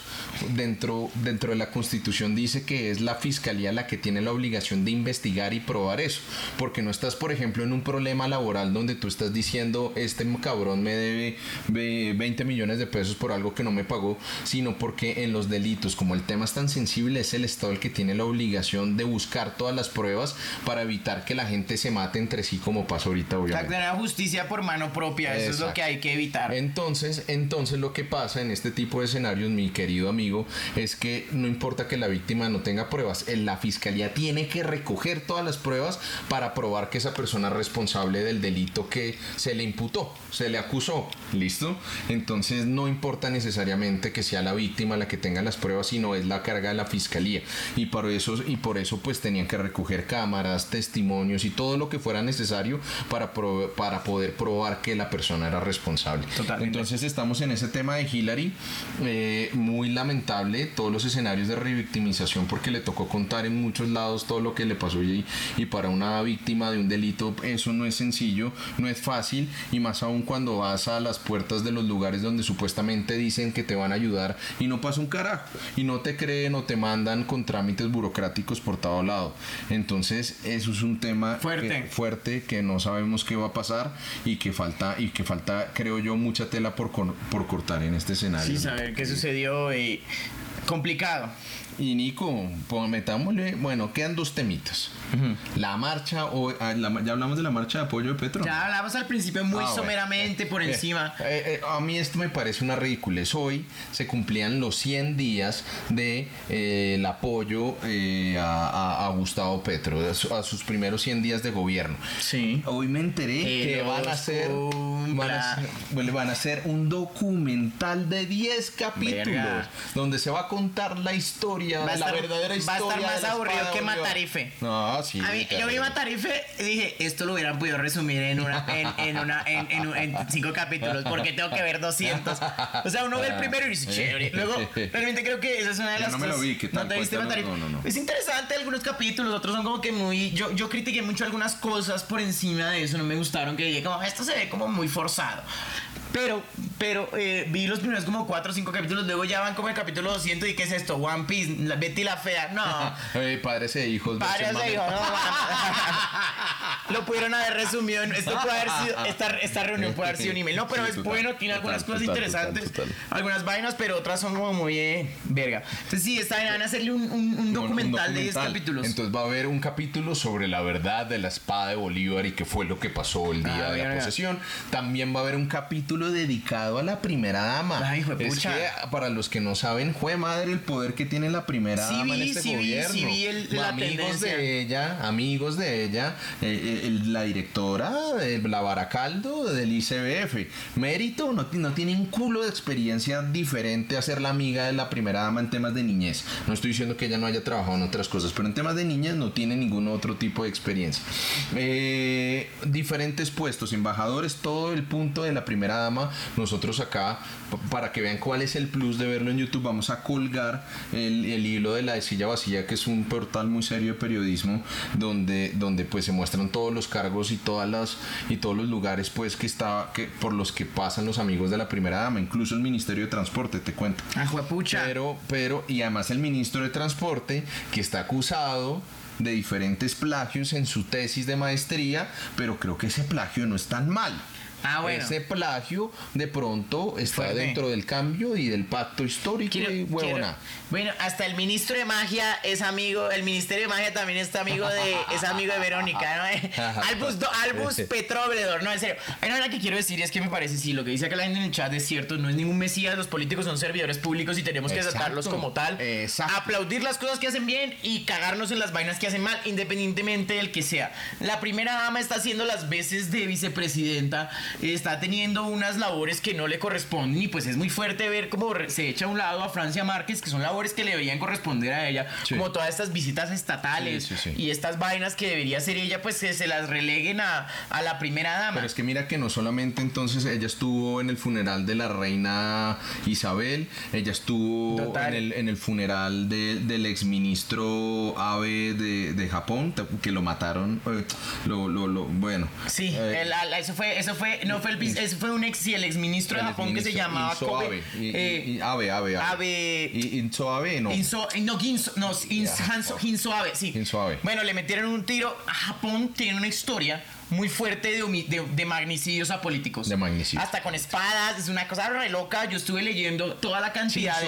Shinzo Abe, Abe. Shinzo Yo estuve leyendo toda la, todo el tren, todo el, todo el hilo de la cantidad de magnicidios que ha habido en Japón a políticos y a, a ministros y a exministros. Y inclusive hay una, en los 90 hubo, creo que toda una familia que tomó el poder el hermano y fue asesinado. Eso es súper interesante. Pues me parece terrible, pero es, es Sí, no, fuerte. terrible, Me pero- imagino que viene por allá de la época Edo y, toda esa entonces- vaina. y estuvo y estuvo en Nueva York estuvo en una cantidad de lados diferentes y demás eh, y eh, eh, pero mira que no, entonces no solamente es en los viajes diplomáticos sino también en la selección de puestos importantes en el gobierno Ministerio de Transporte Instituto Colombiano de Bienestar Familiar una cantidad de lados donde es mucho más relevante la primera dama y, y, pues bueno Es complicado. particular dentro de esos pactos políticos ¿Qué hizo Pero Petro? entonces- Ah, pero, pero, pero entonces, después de todo eso, pues es que Petro de pronto va donde le, pues donde puede hacer el amor. Sí. Óyeme. Espérate, hay una vaina acá que dice, hay una vaina acá que dice, es que no, el, el, el, homic- el magnicidio con la, en la espada está en video cuando matan al primer ministro, o ¿Ah, sí? creo que es el prim- sí, el, en Japón está en video. Fuertísimo. Pero el de Shinzo Abe fue No, el de Abe escopetazo. fue un escopetazo, Un con una- un arma hechiza, pero también hay video. Y- o sea, siempre hay video. sí, sí, siempre hay video. loco. Siempre hay video. No, yo, si eres mi- si estás trabajando en, la, en política en Japón, ves que alguien empieza a grabar, marica, ábrete esa bondad. Suerte, ñero. Sí, güey, están como grabando mucho, no me van a pelar. Pero bueno, el punto acá, más allá de todo, acá lo más, más importante de todo, es que eh, pues se hace la marcha. Estoy muy de acuerdo con el comentario que estaban diciendo acá. Acá uno tiene que aval- eh, aplaudir los gobernantes eh, cuando hagan una gestión importante. Los mismos petristas, ustedes saben que yo soy muy crítico de eso. Los mismos petristas eran los que estaban diciendo que, es, que apenas está empezando el gobierno, pero entonces sale Gustavo Bolívar, sale César Pachón a decir que hay que avalar eh, Wilson Arias y todo eso. Y, y- y todo se genera dentro de un contexto de que la oposición, si quiere marchar, puede marchar, pero era para mostrar quién convocaba más gente. Y lo de hoy, lo de hoy, al parecer, salieron muy pocas personas. Entonces, no, no queda bien. A mí me parece patético salir a, a- a entrar a, como decían acá, a aplaudir o a generar marchas en apoyo a un gobierno. La marcha tiene una connotación distinta, de protesta, de, de manifestarse frente a situaciones en las cuales no están de acuerdo y ahora la van a utilizar para avalarle el ego y crecerle el ego a un gobernante. bueno, ¿dónde hacen eso? En Venezuela. Exactamente. ¡Eh! Eh, ¡Eh! eh, No, eh. joder, o sea, está una ridícula, es innecesaria. Sí, es innecesaria, Eh, que- absolutamente que- innecesaria. Quería, quería mencionarte una vaina aquí someramente porque me acordé el tema de, del voto militar.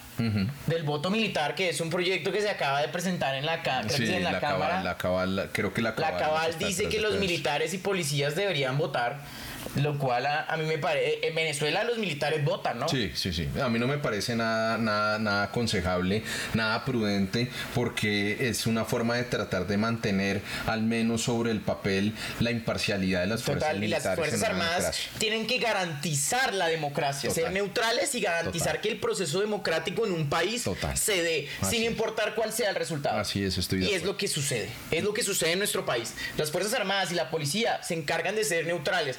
Momento en que se le da un voto, se le da un voto a, a los militares, sí, tenemos una dictadura en las manos militar, porque Entonces, entonces... imagínense también que- que lo complicado que sería que empezaran a hacer campañas políticas adentro de las fuerzas militares. Claro. Entonces va a ir un presidente, Venga, es que un usted- candidato. las a- cadenas a- de mando tienen que No, las cadenas de mando empiezan a decir vote por este porque ese es el que me tiene en este puesto y, si no me lo saco Y, y claro, ¿y cuál sería el caudal electoral de las fuerzas militares? Porque no es solamente el militar, son sus familias. son sus familias de tenemos exactamente 200.000 personas incorporadas. tenemos y cua- tenemos 200 mil personas tenemos 3.000 personas activas en las Más, fuerzas más, militares. muchas Más, muchas como son más. como 500 Muchas mil. sí, sí. eso es- Algo así. Tenemos una Con fuerza policía tenemos grande. Muy, muy, muy, muy amplia. Entonces imagínense una persona o un tipo de derecha o un tipo de izquierda metiéndose en los batallones a hacer política. Claro que me lo imagino.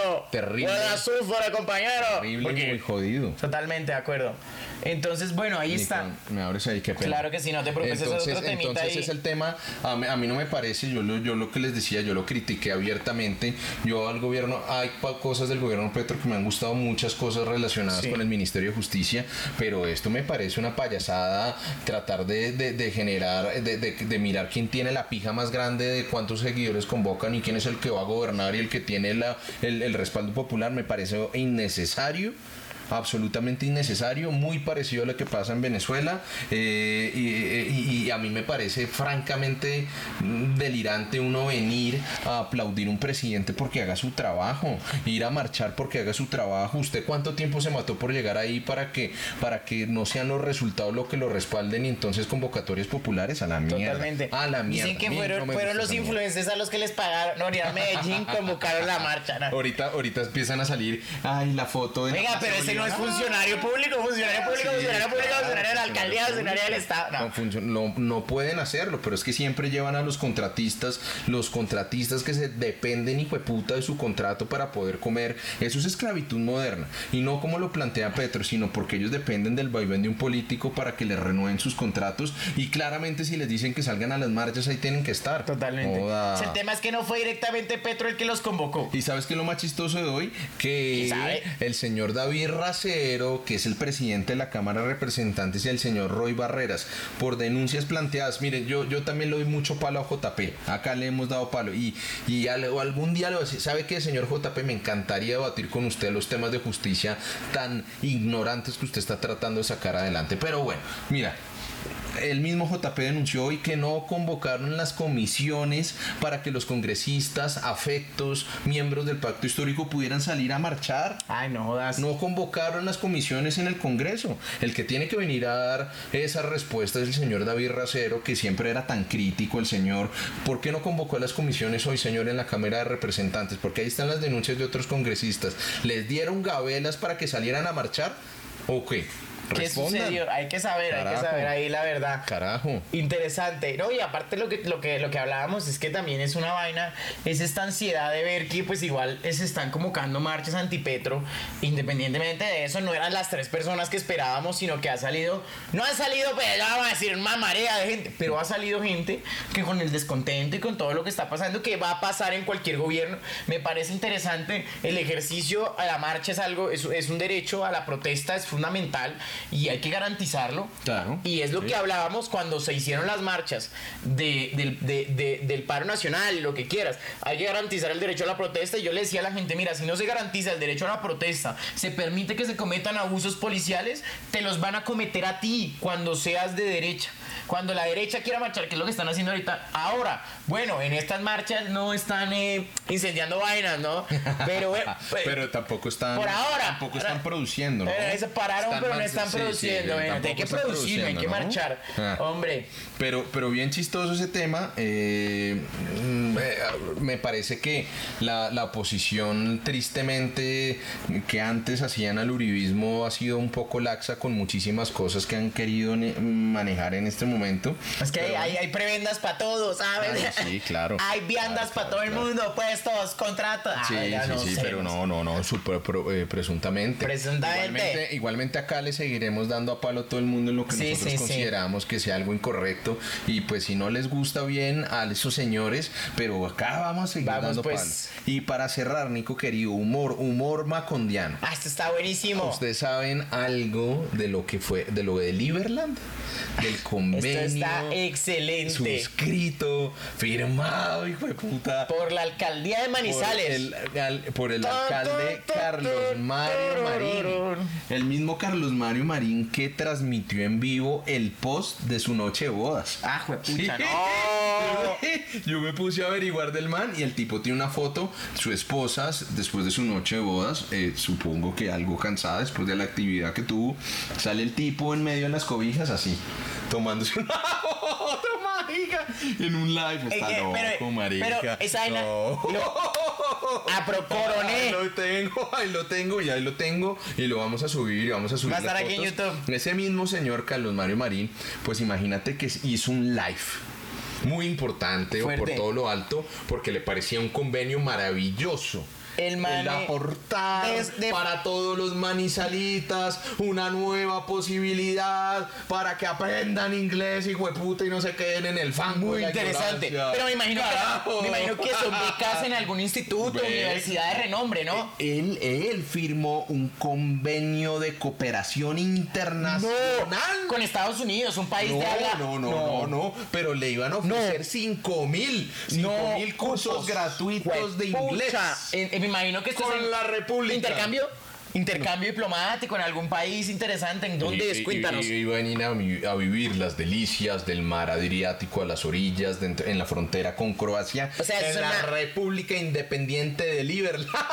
Cuya sede es un pozo petrolero. Ah, es un pozo petrolero abandonado. Es, es un offshore allá. Es un offshore, es, un pozo como este man que tiene su propio país en un pozo petrolero abandonado en un en una en una de estas eh, islas petroleras en el medio del mar. Él tiene su propio Ah, país, bueno. habitantes, Pues, vos, su no, familia. eh, y- esto, esto era la República Liber- Libre de Liberland. Liberland se es llama. Un, es un país de 7 kilómetros cuadrados en un territorio que quedó después del conflicto, de, de- pues de, todo la, de to- todo el problema de la guerra en Yugoslavia Ajá. y fueron unos pedazos de tierra que no reclamó ni Croacia ni Serbia. Entonces, ahí- ah, sí, exactamente. Entonces- se divide Croacia, se divide la antigua República Yugoslavia, se divide en Croacia y Serbia. Croacia y Serbia y Kosovo, que es mucho Ajá. más posterior y demás.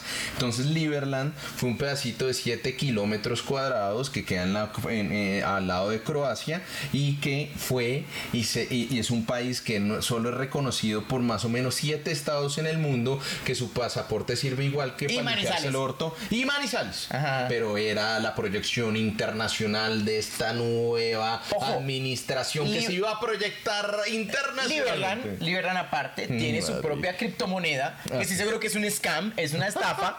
tiene su propia criptomoneda que tú puedes comprar los liberlitos para pagar cosas en Liberland. Y creo que también tiene una cosa en el metaverso. Sí, en el metaverso son 7 kilómetros cuadrados. eh, dicen que eh, las- los principios de este país es respetar y ser respetado. De hecho, creo que el- el- el ne- es una micronación, como les había dicho, y eh, su, su lema de país es vive y deja vivir. Excelente. Ah, no, qué maravilla. Eso Bueno, es.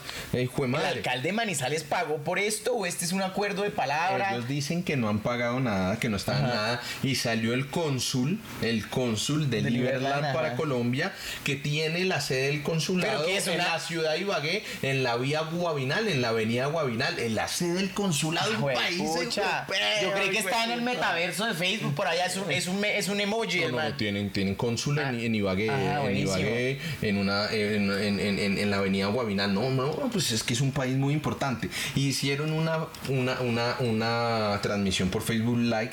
Facebook Live, ya me salió el cucho. Facebook Live, hijo de puta, yo hablo bien. Y, y, y, eh, y la borraron. Ah, Pero como nosotros vamos, nosotros ya la pudimos recuperar, se va a subir aquí la transmisión. Hombre, es para mearse la risa. Toca buscarla. Es para orinarse de la puta risa, porque realmente yo no entiendo cómo en una alcaldía al menos no pueden buscar. Bueno, hijo de puta, haz con, hazlo con Lesoto, hazlo con el Congo, alguna mierda donde tú más o menos sepa, con Sudal del Sur, alguna vaina. Pero es que Liberland. Es que hay muchos de estos, Liberland. muchos, Déjense joder. bueno, muchos de estos estados y, y hay varios aquí en Colombia también hay, otro, hay varios estados, sabías que en este momento no recuerdo el nombre, pero hay varios estados que se quieren consolidar como país. Muchas de estos reconocimientos y muchos de todo este litigio para que estas vainas funcionen es un tema de evasión de impuestos. No, es un tema de querer abrir un país Hay, que hay- no hay tenga- otros que yo conozco, de pronto podríamos buscar a ver si hacemos un convenio con Narnia, tal Eh, vez. uy, pucha, O en Narnia no se paga nada. o, o vamos a hacer un intercambio tecnológico con Wakanda. Yo, de yo, uy, me encanta. No, pero es que no me avanza. Vamos a mandar parte del Sena para Wakanda. Pa' Wakanda, pa' Wakanda, para que hagan una capacitación, una instrucción. Para que le instalen Windows así al, al computador de Techal, el, el, el- para que le borren el, sistema operativo. No, señor Tachala. no, no, mijo, aquí sí. Uy, ey, ni idea.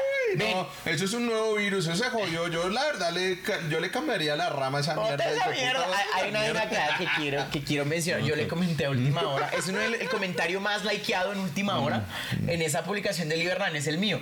Porque yo dije, estoy seguro que los de última hora promocionarían a Liberland, ¿no? Sí, sí, sí. Pareja emprendedora crea nuevo, vende finca raíz en Liberland. Y, y además uno Y es un tumbe. y uno gira a la derecha y las publicaciones en Las- última hora tienen un, un, un, un, un rich el hijo de puta. Y salió mal. Yo publiqué con última hora y vendí resto, una rechimba. Yo no, Uy, marica.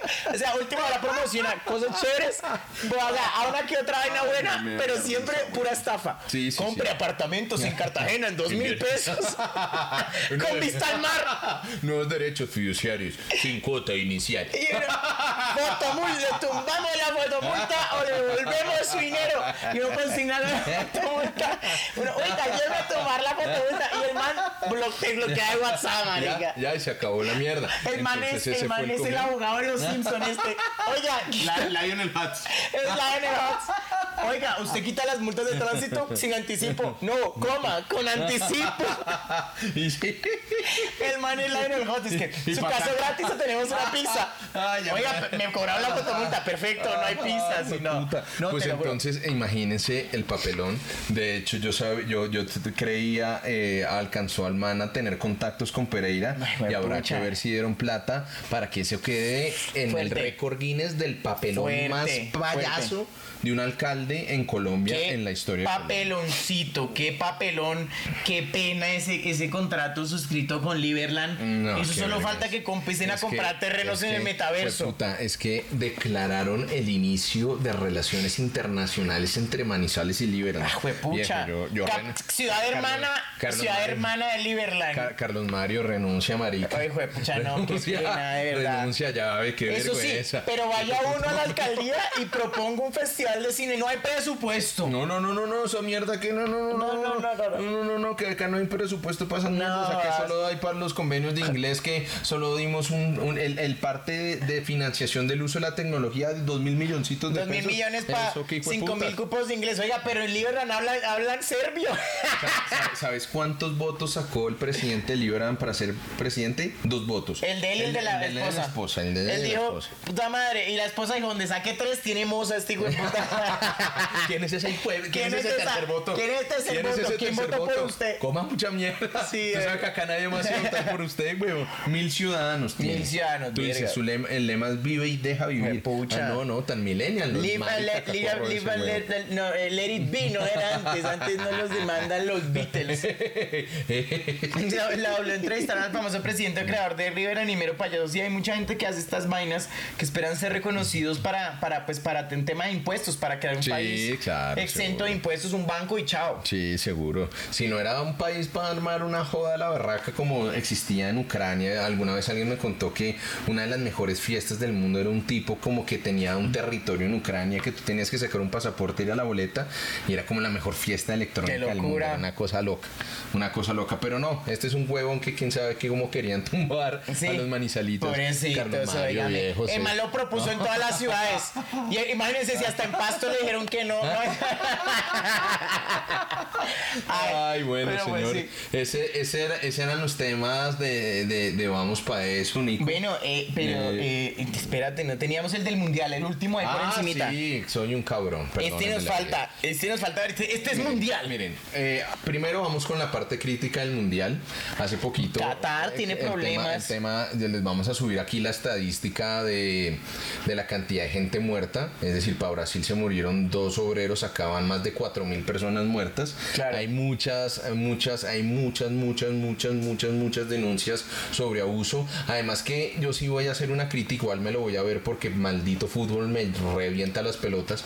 Pero, pero, pero, eh, es como un mundial sin alma, lo que lo veo yo. Realmente Entonces sí. imagínense un mundial sin borrachos en las calles y que la gente esté jodiendo porque se va a tomar una cerveza. Ya metieron presos unos argentinos. ya han metido con putas, huevón.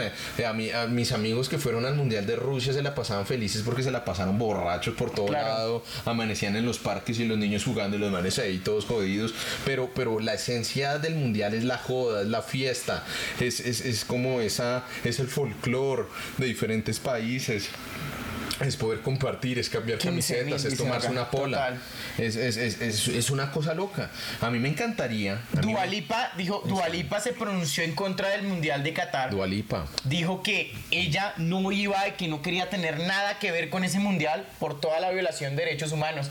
Pero seguramente me va a ver a chequear, guaca, guaca, eh, eh, o a J Balvin, alguien se va a tener que vender Seguro. para esa vaina. No, Shakira ya dijo que sí. Ah, ya, pero, ah, pero, pero, pero, pero, No. pero Nico, decir- Ven, no. Sí, claro, la tusa le dio duro. Fuerte, El- condenable esa el- vaina por lo que el- te digo. O sea, ningún artista quiere tocar Qatar. No. Pero bueno, en Latinoamérica esa vaina no nos importa porque aquí matan gente para abajo. Aquí. Eso fue la monotonía. Sí, sí, fuerte, Sí, fuerte, fuerte. Entonces, entonces, entonces, Nico, entonces, Nico querido. la elección también fue Eh, corrupta pero, de Qatar. pero a mí me encantaría, a mí me encantaría que, eh, o sea, si fueran unos jugadores, unos hinchas, se metieran en la cancha y se arrumbiaran a Bueno. gays. Al frente de no, pero van a pelar. Ah, ah, ah, los. ¿Los pelan? Los pelan, pero que se. Y a ver, a ver cuál es la huevonada qué es lo que van a hacer allá con esas putas leyes de que mierda. tienes ¿verdad? que tener en cuenta y es que en Europa el movimiento boicot a Qatar está teniendo una fuerza muy grande. Sí, sí, sí, es grande. El movimiento que se está teniendo en Europa para boicotear a Qatar, para que los europeos no viajen a Qatar, es grande. Y ustedes saben que los europeos son unos de los que más gastan en los Sí, mundiales. claro, con Fuerte. los gringos, los latinos Con los también. gringos, los pero, latinos. pero en que se pero- va también en todo eso, en que se va en todo, en fiesta, en joda, en Total. desorden y demás. Mira, es un mundial tan muerto que, que todo, tú lo vas a tener todo eh, cerca, pero ya hay videos en TikTok, en diferentes plataformas de una cantidad de indios y paquistaníes con la camiseta argentina. Y no es porque sean hinchas de Argentina. Es para llenar. No, les es- tienen tanta plata que hasta están pagando hinchas. Ah, bueno, Entonces quieren, no, pero es que llegan y entonces quieren mostrar que hay una cantidad de movimiento en las calles, ¿cierto? Y, y entonces le pagan a la gente para que se pongan pero una cantidad de bigotones. O así. sea, es la, es la versión, es la versión de seguidores falsos de los Sí, colombianos que tienen seguidores ya. de Pakistán e India. Sí, no, ves, sí, de pronto esos son los seguidores por allá de la leyenda de cosas, los que ponen los ibagüeyes de Mariano Oregón. Oye, sacaron un, un documental en Netflix de la FIFA sobre las elecciones de Qatar. Oye, gracias Sergio por tus 100 bits. Seguramente eso está recorrupto, eso es de Rusia desde antes, eso la, la FIFA es corrupta. Es muy corrupto. El tema Hay que es saberlo. El tema sí es muy corrupto. Hay muchas denuncias de corrupción, de que le pagaron a directivos. El mismo Blatter, que era el, el, el exdirectivo de, FIFA y de UEFA, eh, salió a decir que se, que, se, que se arrepentían de esa vaina. Imagínense donde ese tipo que está muy, muy complicado por cargos de corrupción salga en eso. El tema es que el mundial sí va a ser una mierda. El tema es que obviamente a los futboleros como yo, pues me vaya a levantar a ver fútbol y espero que Messi gane su mundial por fin. Así creo que se, así los argentos creo que se vayan a crecer hasta Saturno como lo eran antes, igual que los brazucas. Eh, a, a los brazucas pues también las llevan la mala.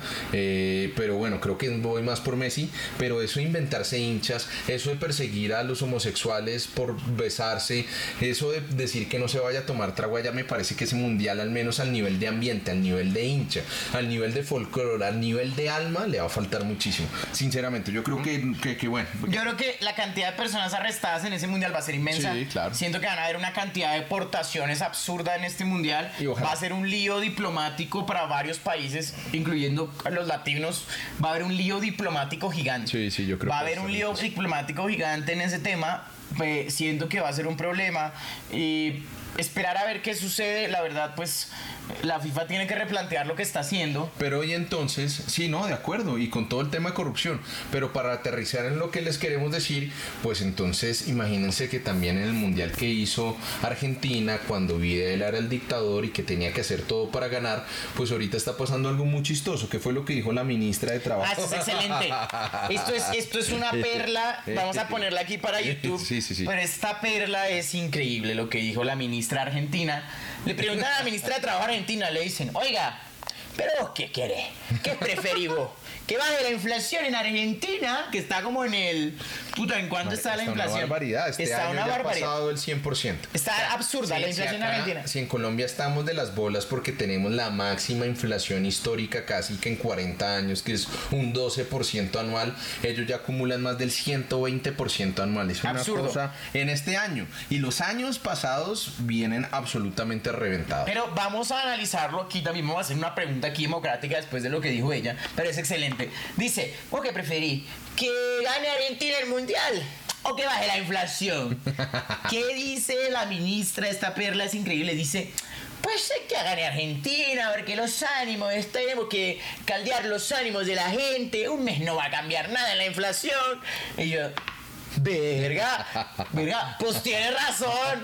O sea, la, respuesta más políticamente incorrecta de todas, al menos tuvo algo de honestidad. No, total. Porque ella sabía que donde Argentina gane ese mundial, pues van a haber muchos problemas que se le van a olvidar a los argentinos, porque uh, yo soy futbolero, pero lo que es Argentina como país futbolero no tiene comparación con absolutamente nada. No, es una, locura. Eh, igual, digamos que puede haber dicho, no, pero es que, pues, o sea. sí, no, es que tenemos que atender cómo se le ocurre ocurre usted eh, entrar a comparar si la inflación está destruyendo la ah, economía, bla, bla, bla, bla, bla, bla, Es importante que, que, el país dé lo mejor, pero también tenemos que dar lo mejor nosotros como servidores públicos y el mundial es aparte de la política y al parte de la economía. Pero viene la mejor y es que Mauricio Macri, expresidente de la República, expresidente de la República Argentina, eh, exalcalde de Buenos Aires de, la, de la expresidente de Boca Juniors, expresidente de Boca, y le preguntan, bueno, para usted quién va a ganar el mundial, Mauricio y Mauricio sale con una perla increíble que es, dice, pues para mí Alemania, que son una raza superior, sale con el comentario más fuera de tono del mundo, más, más disonante, pero pasado. Todo el mundo anda, anda haciendo memes de lo que dijo Macri. Y, y, Fernández, Fernández, que es el, Alberto Fernández, que es el presidente actual de Argentina, dijo una vaina similar a la ministra de Trabajo. Aquí ponemos el clip en YouTube dijo, sí, que gane la Argentina, ya tenemos que ganar, ya es hora, fútbol, fútbol, fútbol, fútbol, el clip de High School Musical, fútbol, fútbol, siempre fútbol, fútbol, fútbol, o sea, el presidente, sí, oiga, no, tenemos problema aquí, por, o sea, sí, obvio que la selección de lo mejor, pero yo no soy el director técnico, voy a estar pendiente del Mundial, pero estoy más pendiente de la Argentina, no, que gane la Argentina, boludo, vamos, dale, dale, dale, no, en fuerte, fuerte, complicado. Fuerte, fuerte, el tema ya, obviamente, pues el pan y circo para que traten de, de, Sí, lo que hizo Videla, la dictadura militar con luego el mundial y las presiones y las presiones, hay muchos relatos de los jugadores de Perú en su momento, que era el mejor Perú de la historia, de cómo Videla trató de comprarlos, igual ellos no ganaron el mundial y ese mundial lo ganó, es, fue el de México 70, sino, no, el de Argentina, no, fue el que se jugó en Argentina y que ganó, no, sé cuál fue. y que ganó Argentina, y que ganó Argentina y que el, 80 y que, o el primero. No, el, el, el, el de México 86 lo gana Argentina y ese el mundial incluso que le habían entregado a Colombia para hacerlo y que Colombia lo rechazó. Ok, ok, Argentina, 78. señor, gracias. Hay, una cosa aquí que quiero, que quiero mencionar. Dice aquí que no haya mundial, no, pues sí, pero bueno, tiene sus cagadas, como toda esta vaina, estamos cagados para arriba y para abajo. Y eh, bueno, tiene más presión Messi en este momento que el presidente de la Argentina. Totalmente. Fuerte Messi, fuerte, ya sabe. Messi. Lo amo, lo amo, lo amo. Lo Vamos a ver qué pasa. Lo amo eh, y se lo merece, se lo merece Messi sin duda alguna después de tanto esfuerzo y sería precioso que él pudiera eh, terminar su carrera con un mundial. Vamos a ver, eh, Argentina está duro, pero si es de un candidato suramericano, el Scratch Brasil, el, Brasil de Tite juega mucho fútbol. Es, es una sinfonía futbolística. El, el man se da el lujo de dejar, por ejemplo, jugadores como Roberto Firmino, que es delantero que está eh, titular ahora en este momento el Liverpool eh, tiene mucho fútbol, tiene mucho fútbol, Alemania, Francia también, va a estar bueno, va a estar, bueno. interesante. Pues va a estar bueno, va, a estar, bueno para verlo por TV porque estar en el mundial en ese país de mierda sí, Están diciendo aquí que se llevaron a muchos influenciadores, les pagaron a muchos influenciadores colombianos, hasta pequeños para ir al mundial. ¿Y por qué no me lleva? Pero eso, eso, esto no es nuevo, ¿sabes? Esto no es nuevo. Países como Dubai, hubo un escándalo, países como Dubai, perdón, Dubai, o sea, United uh, Arab, em, bueno, los Emiratos, Árabes, ellos tienen un escándalo grande porque inclusive influenciadores de Colombia como Kika Nieto se los llevan a, a, a Dubai a que estudien inglés y que vayan y muestren la experiencia, es todo pago, ¿sabes? Es una compra para que tú muestres que Dubai es lo mejor. Por eso ves a todo el mundo en Dubai. Porque Dubai, ¿qué hace? Compra a estos influenciadores. en Estados Unidos hay un escándalo grandísimo porque pues Dubai tiene una cantidad de violación de derechos humanos absurda. Entonces, ¿qué hacen? ¿Quieren... Ya, ya, ya, como que lavan mucho, güey. Claro, ah, no, sí, totalmente. Entonces ellos quieren mostrar que la ciudad es lo mejor. Entonces cogen influenciadores de todo el mundo y se los llevan para Dubai con todo pago. Para que la gente diga, uy, quiero ir a Dubai, es lo mejor. eso fue cuando fue la liendra que, que No sé si la liendra le paga, no sé si la liendra... A mí, me, a mí me dieron pena esas historias. Sé que Kika Nieto sí. Sé Sí, que sí, Kika Nieto sí, ya, yo- ella estuvo aprendiendo inglés en Dubai. Y dije, marica, ¿quién, quién toma? ¡Puta madre! ¡Verga! El que no te vas a Canadá porque fue es Eh. una vaina donde les pagan, ay, ven a estudiar a Dubai lo que te dé la gana, ven a esta mierda, te la vas a pasar una chimba y realmente termina siendo pues una vaina para mejorar la imagen Sí, de Dubai. Hay claro, un escándalo total. grandísimo en Sí, Estados total. Unidos, les voy a dejar acá el link. Es súper interesante cómo eh, Emiratos Árabes le pagan a los influencers para que vayan allá, para que digan este país es una chimba y realmente pues no lo es. Pues no, no, no lo es, no lo es, pero si nos patrocinan, qué chimba. Nos dejan un, me dejan un cuartico para de pronto pegarme un porrito ya. pero bueno, Nico. Dice, Westcol es un influencer pequeño, respeta rangos. Westcol es más grande que tú. ¿Qué? Brother, No ¿y entiendo, ¿qué dije? pero- O sea, yo que se están llevando a influencers grandes y influencers pequeños. Verga, pues, ¿qué dije? Y ya, brother, oye, me puede que sí, quién sabe, toca mirar. Y A que... ver, re- respondemos una allá de cada lado, a ver, de acá por acá, a ver. A ver, de- del TikTok. Bueno, listo, ¿no? Yo por aquí no vi nada. Bueno, por aquí en Vigo no veo nada más. Voy a cerrar acá Vigo. Eh, muchas gracias a toda la Ah, gente la que nos gente vio en Vigo, eso. Gracias, Chaito. Nos vemos. Vamos a cortar aquí. Gracias a todos por verme. Nos vemos mañana en otra transmisión. Espero que les haya gustado. Así que, ¿Qué Chaito, gracias a toda la gente de Vigo. Bye, bye. Gracias. Espérame. Gracias a Susi que está por acá siempre. Espérate un momento. Que siempre está por acá eh, eh, viendo la transmisión. Y bueno, a los demás. Espérate, bueno, y a los demás, muchísimas gracias a los de Vigo. Voy a cortar aquí nuestra transmisión. Eh, salir la transmisión, listo. Bueno, gracias. pues, si quieres cerremos el, el podcast. Dale, y- cerremos con la despedida. Bueno, mis queridos amigos, eh, este fue el podcast del día de hoy, el capítulo número 20. Si tienen comentarios, si tienen, si quieren darnos palo, pero también si nos quieren decir cosas bonitas, también nosotros Epa, recibimos si cariño quieren suscribir, lo quieren compartir, chévere, interesante. De una y nada, vamos para eso. Muchas Vamos gracias. para eso, muchas gracias. Por vernos, excelente, gracias, vamos. Muy bien, gracias.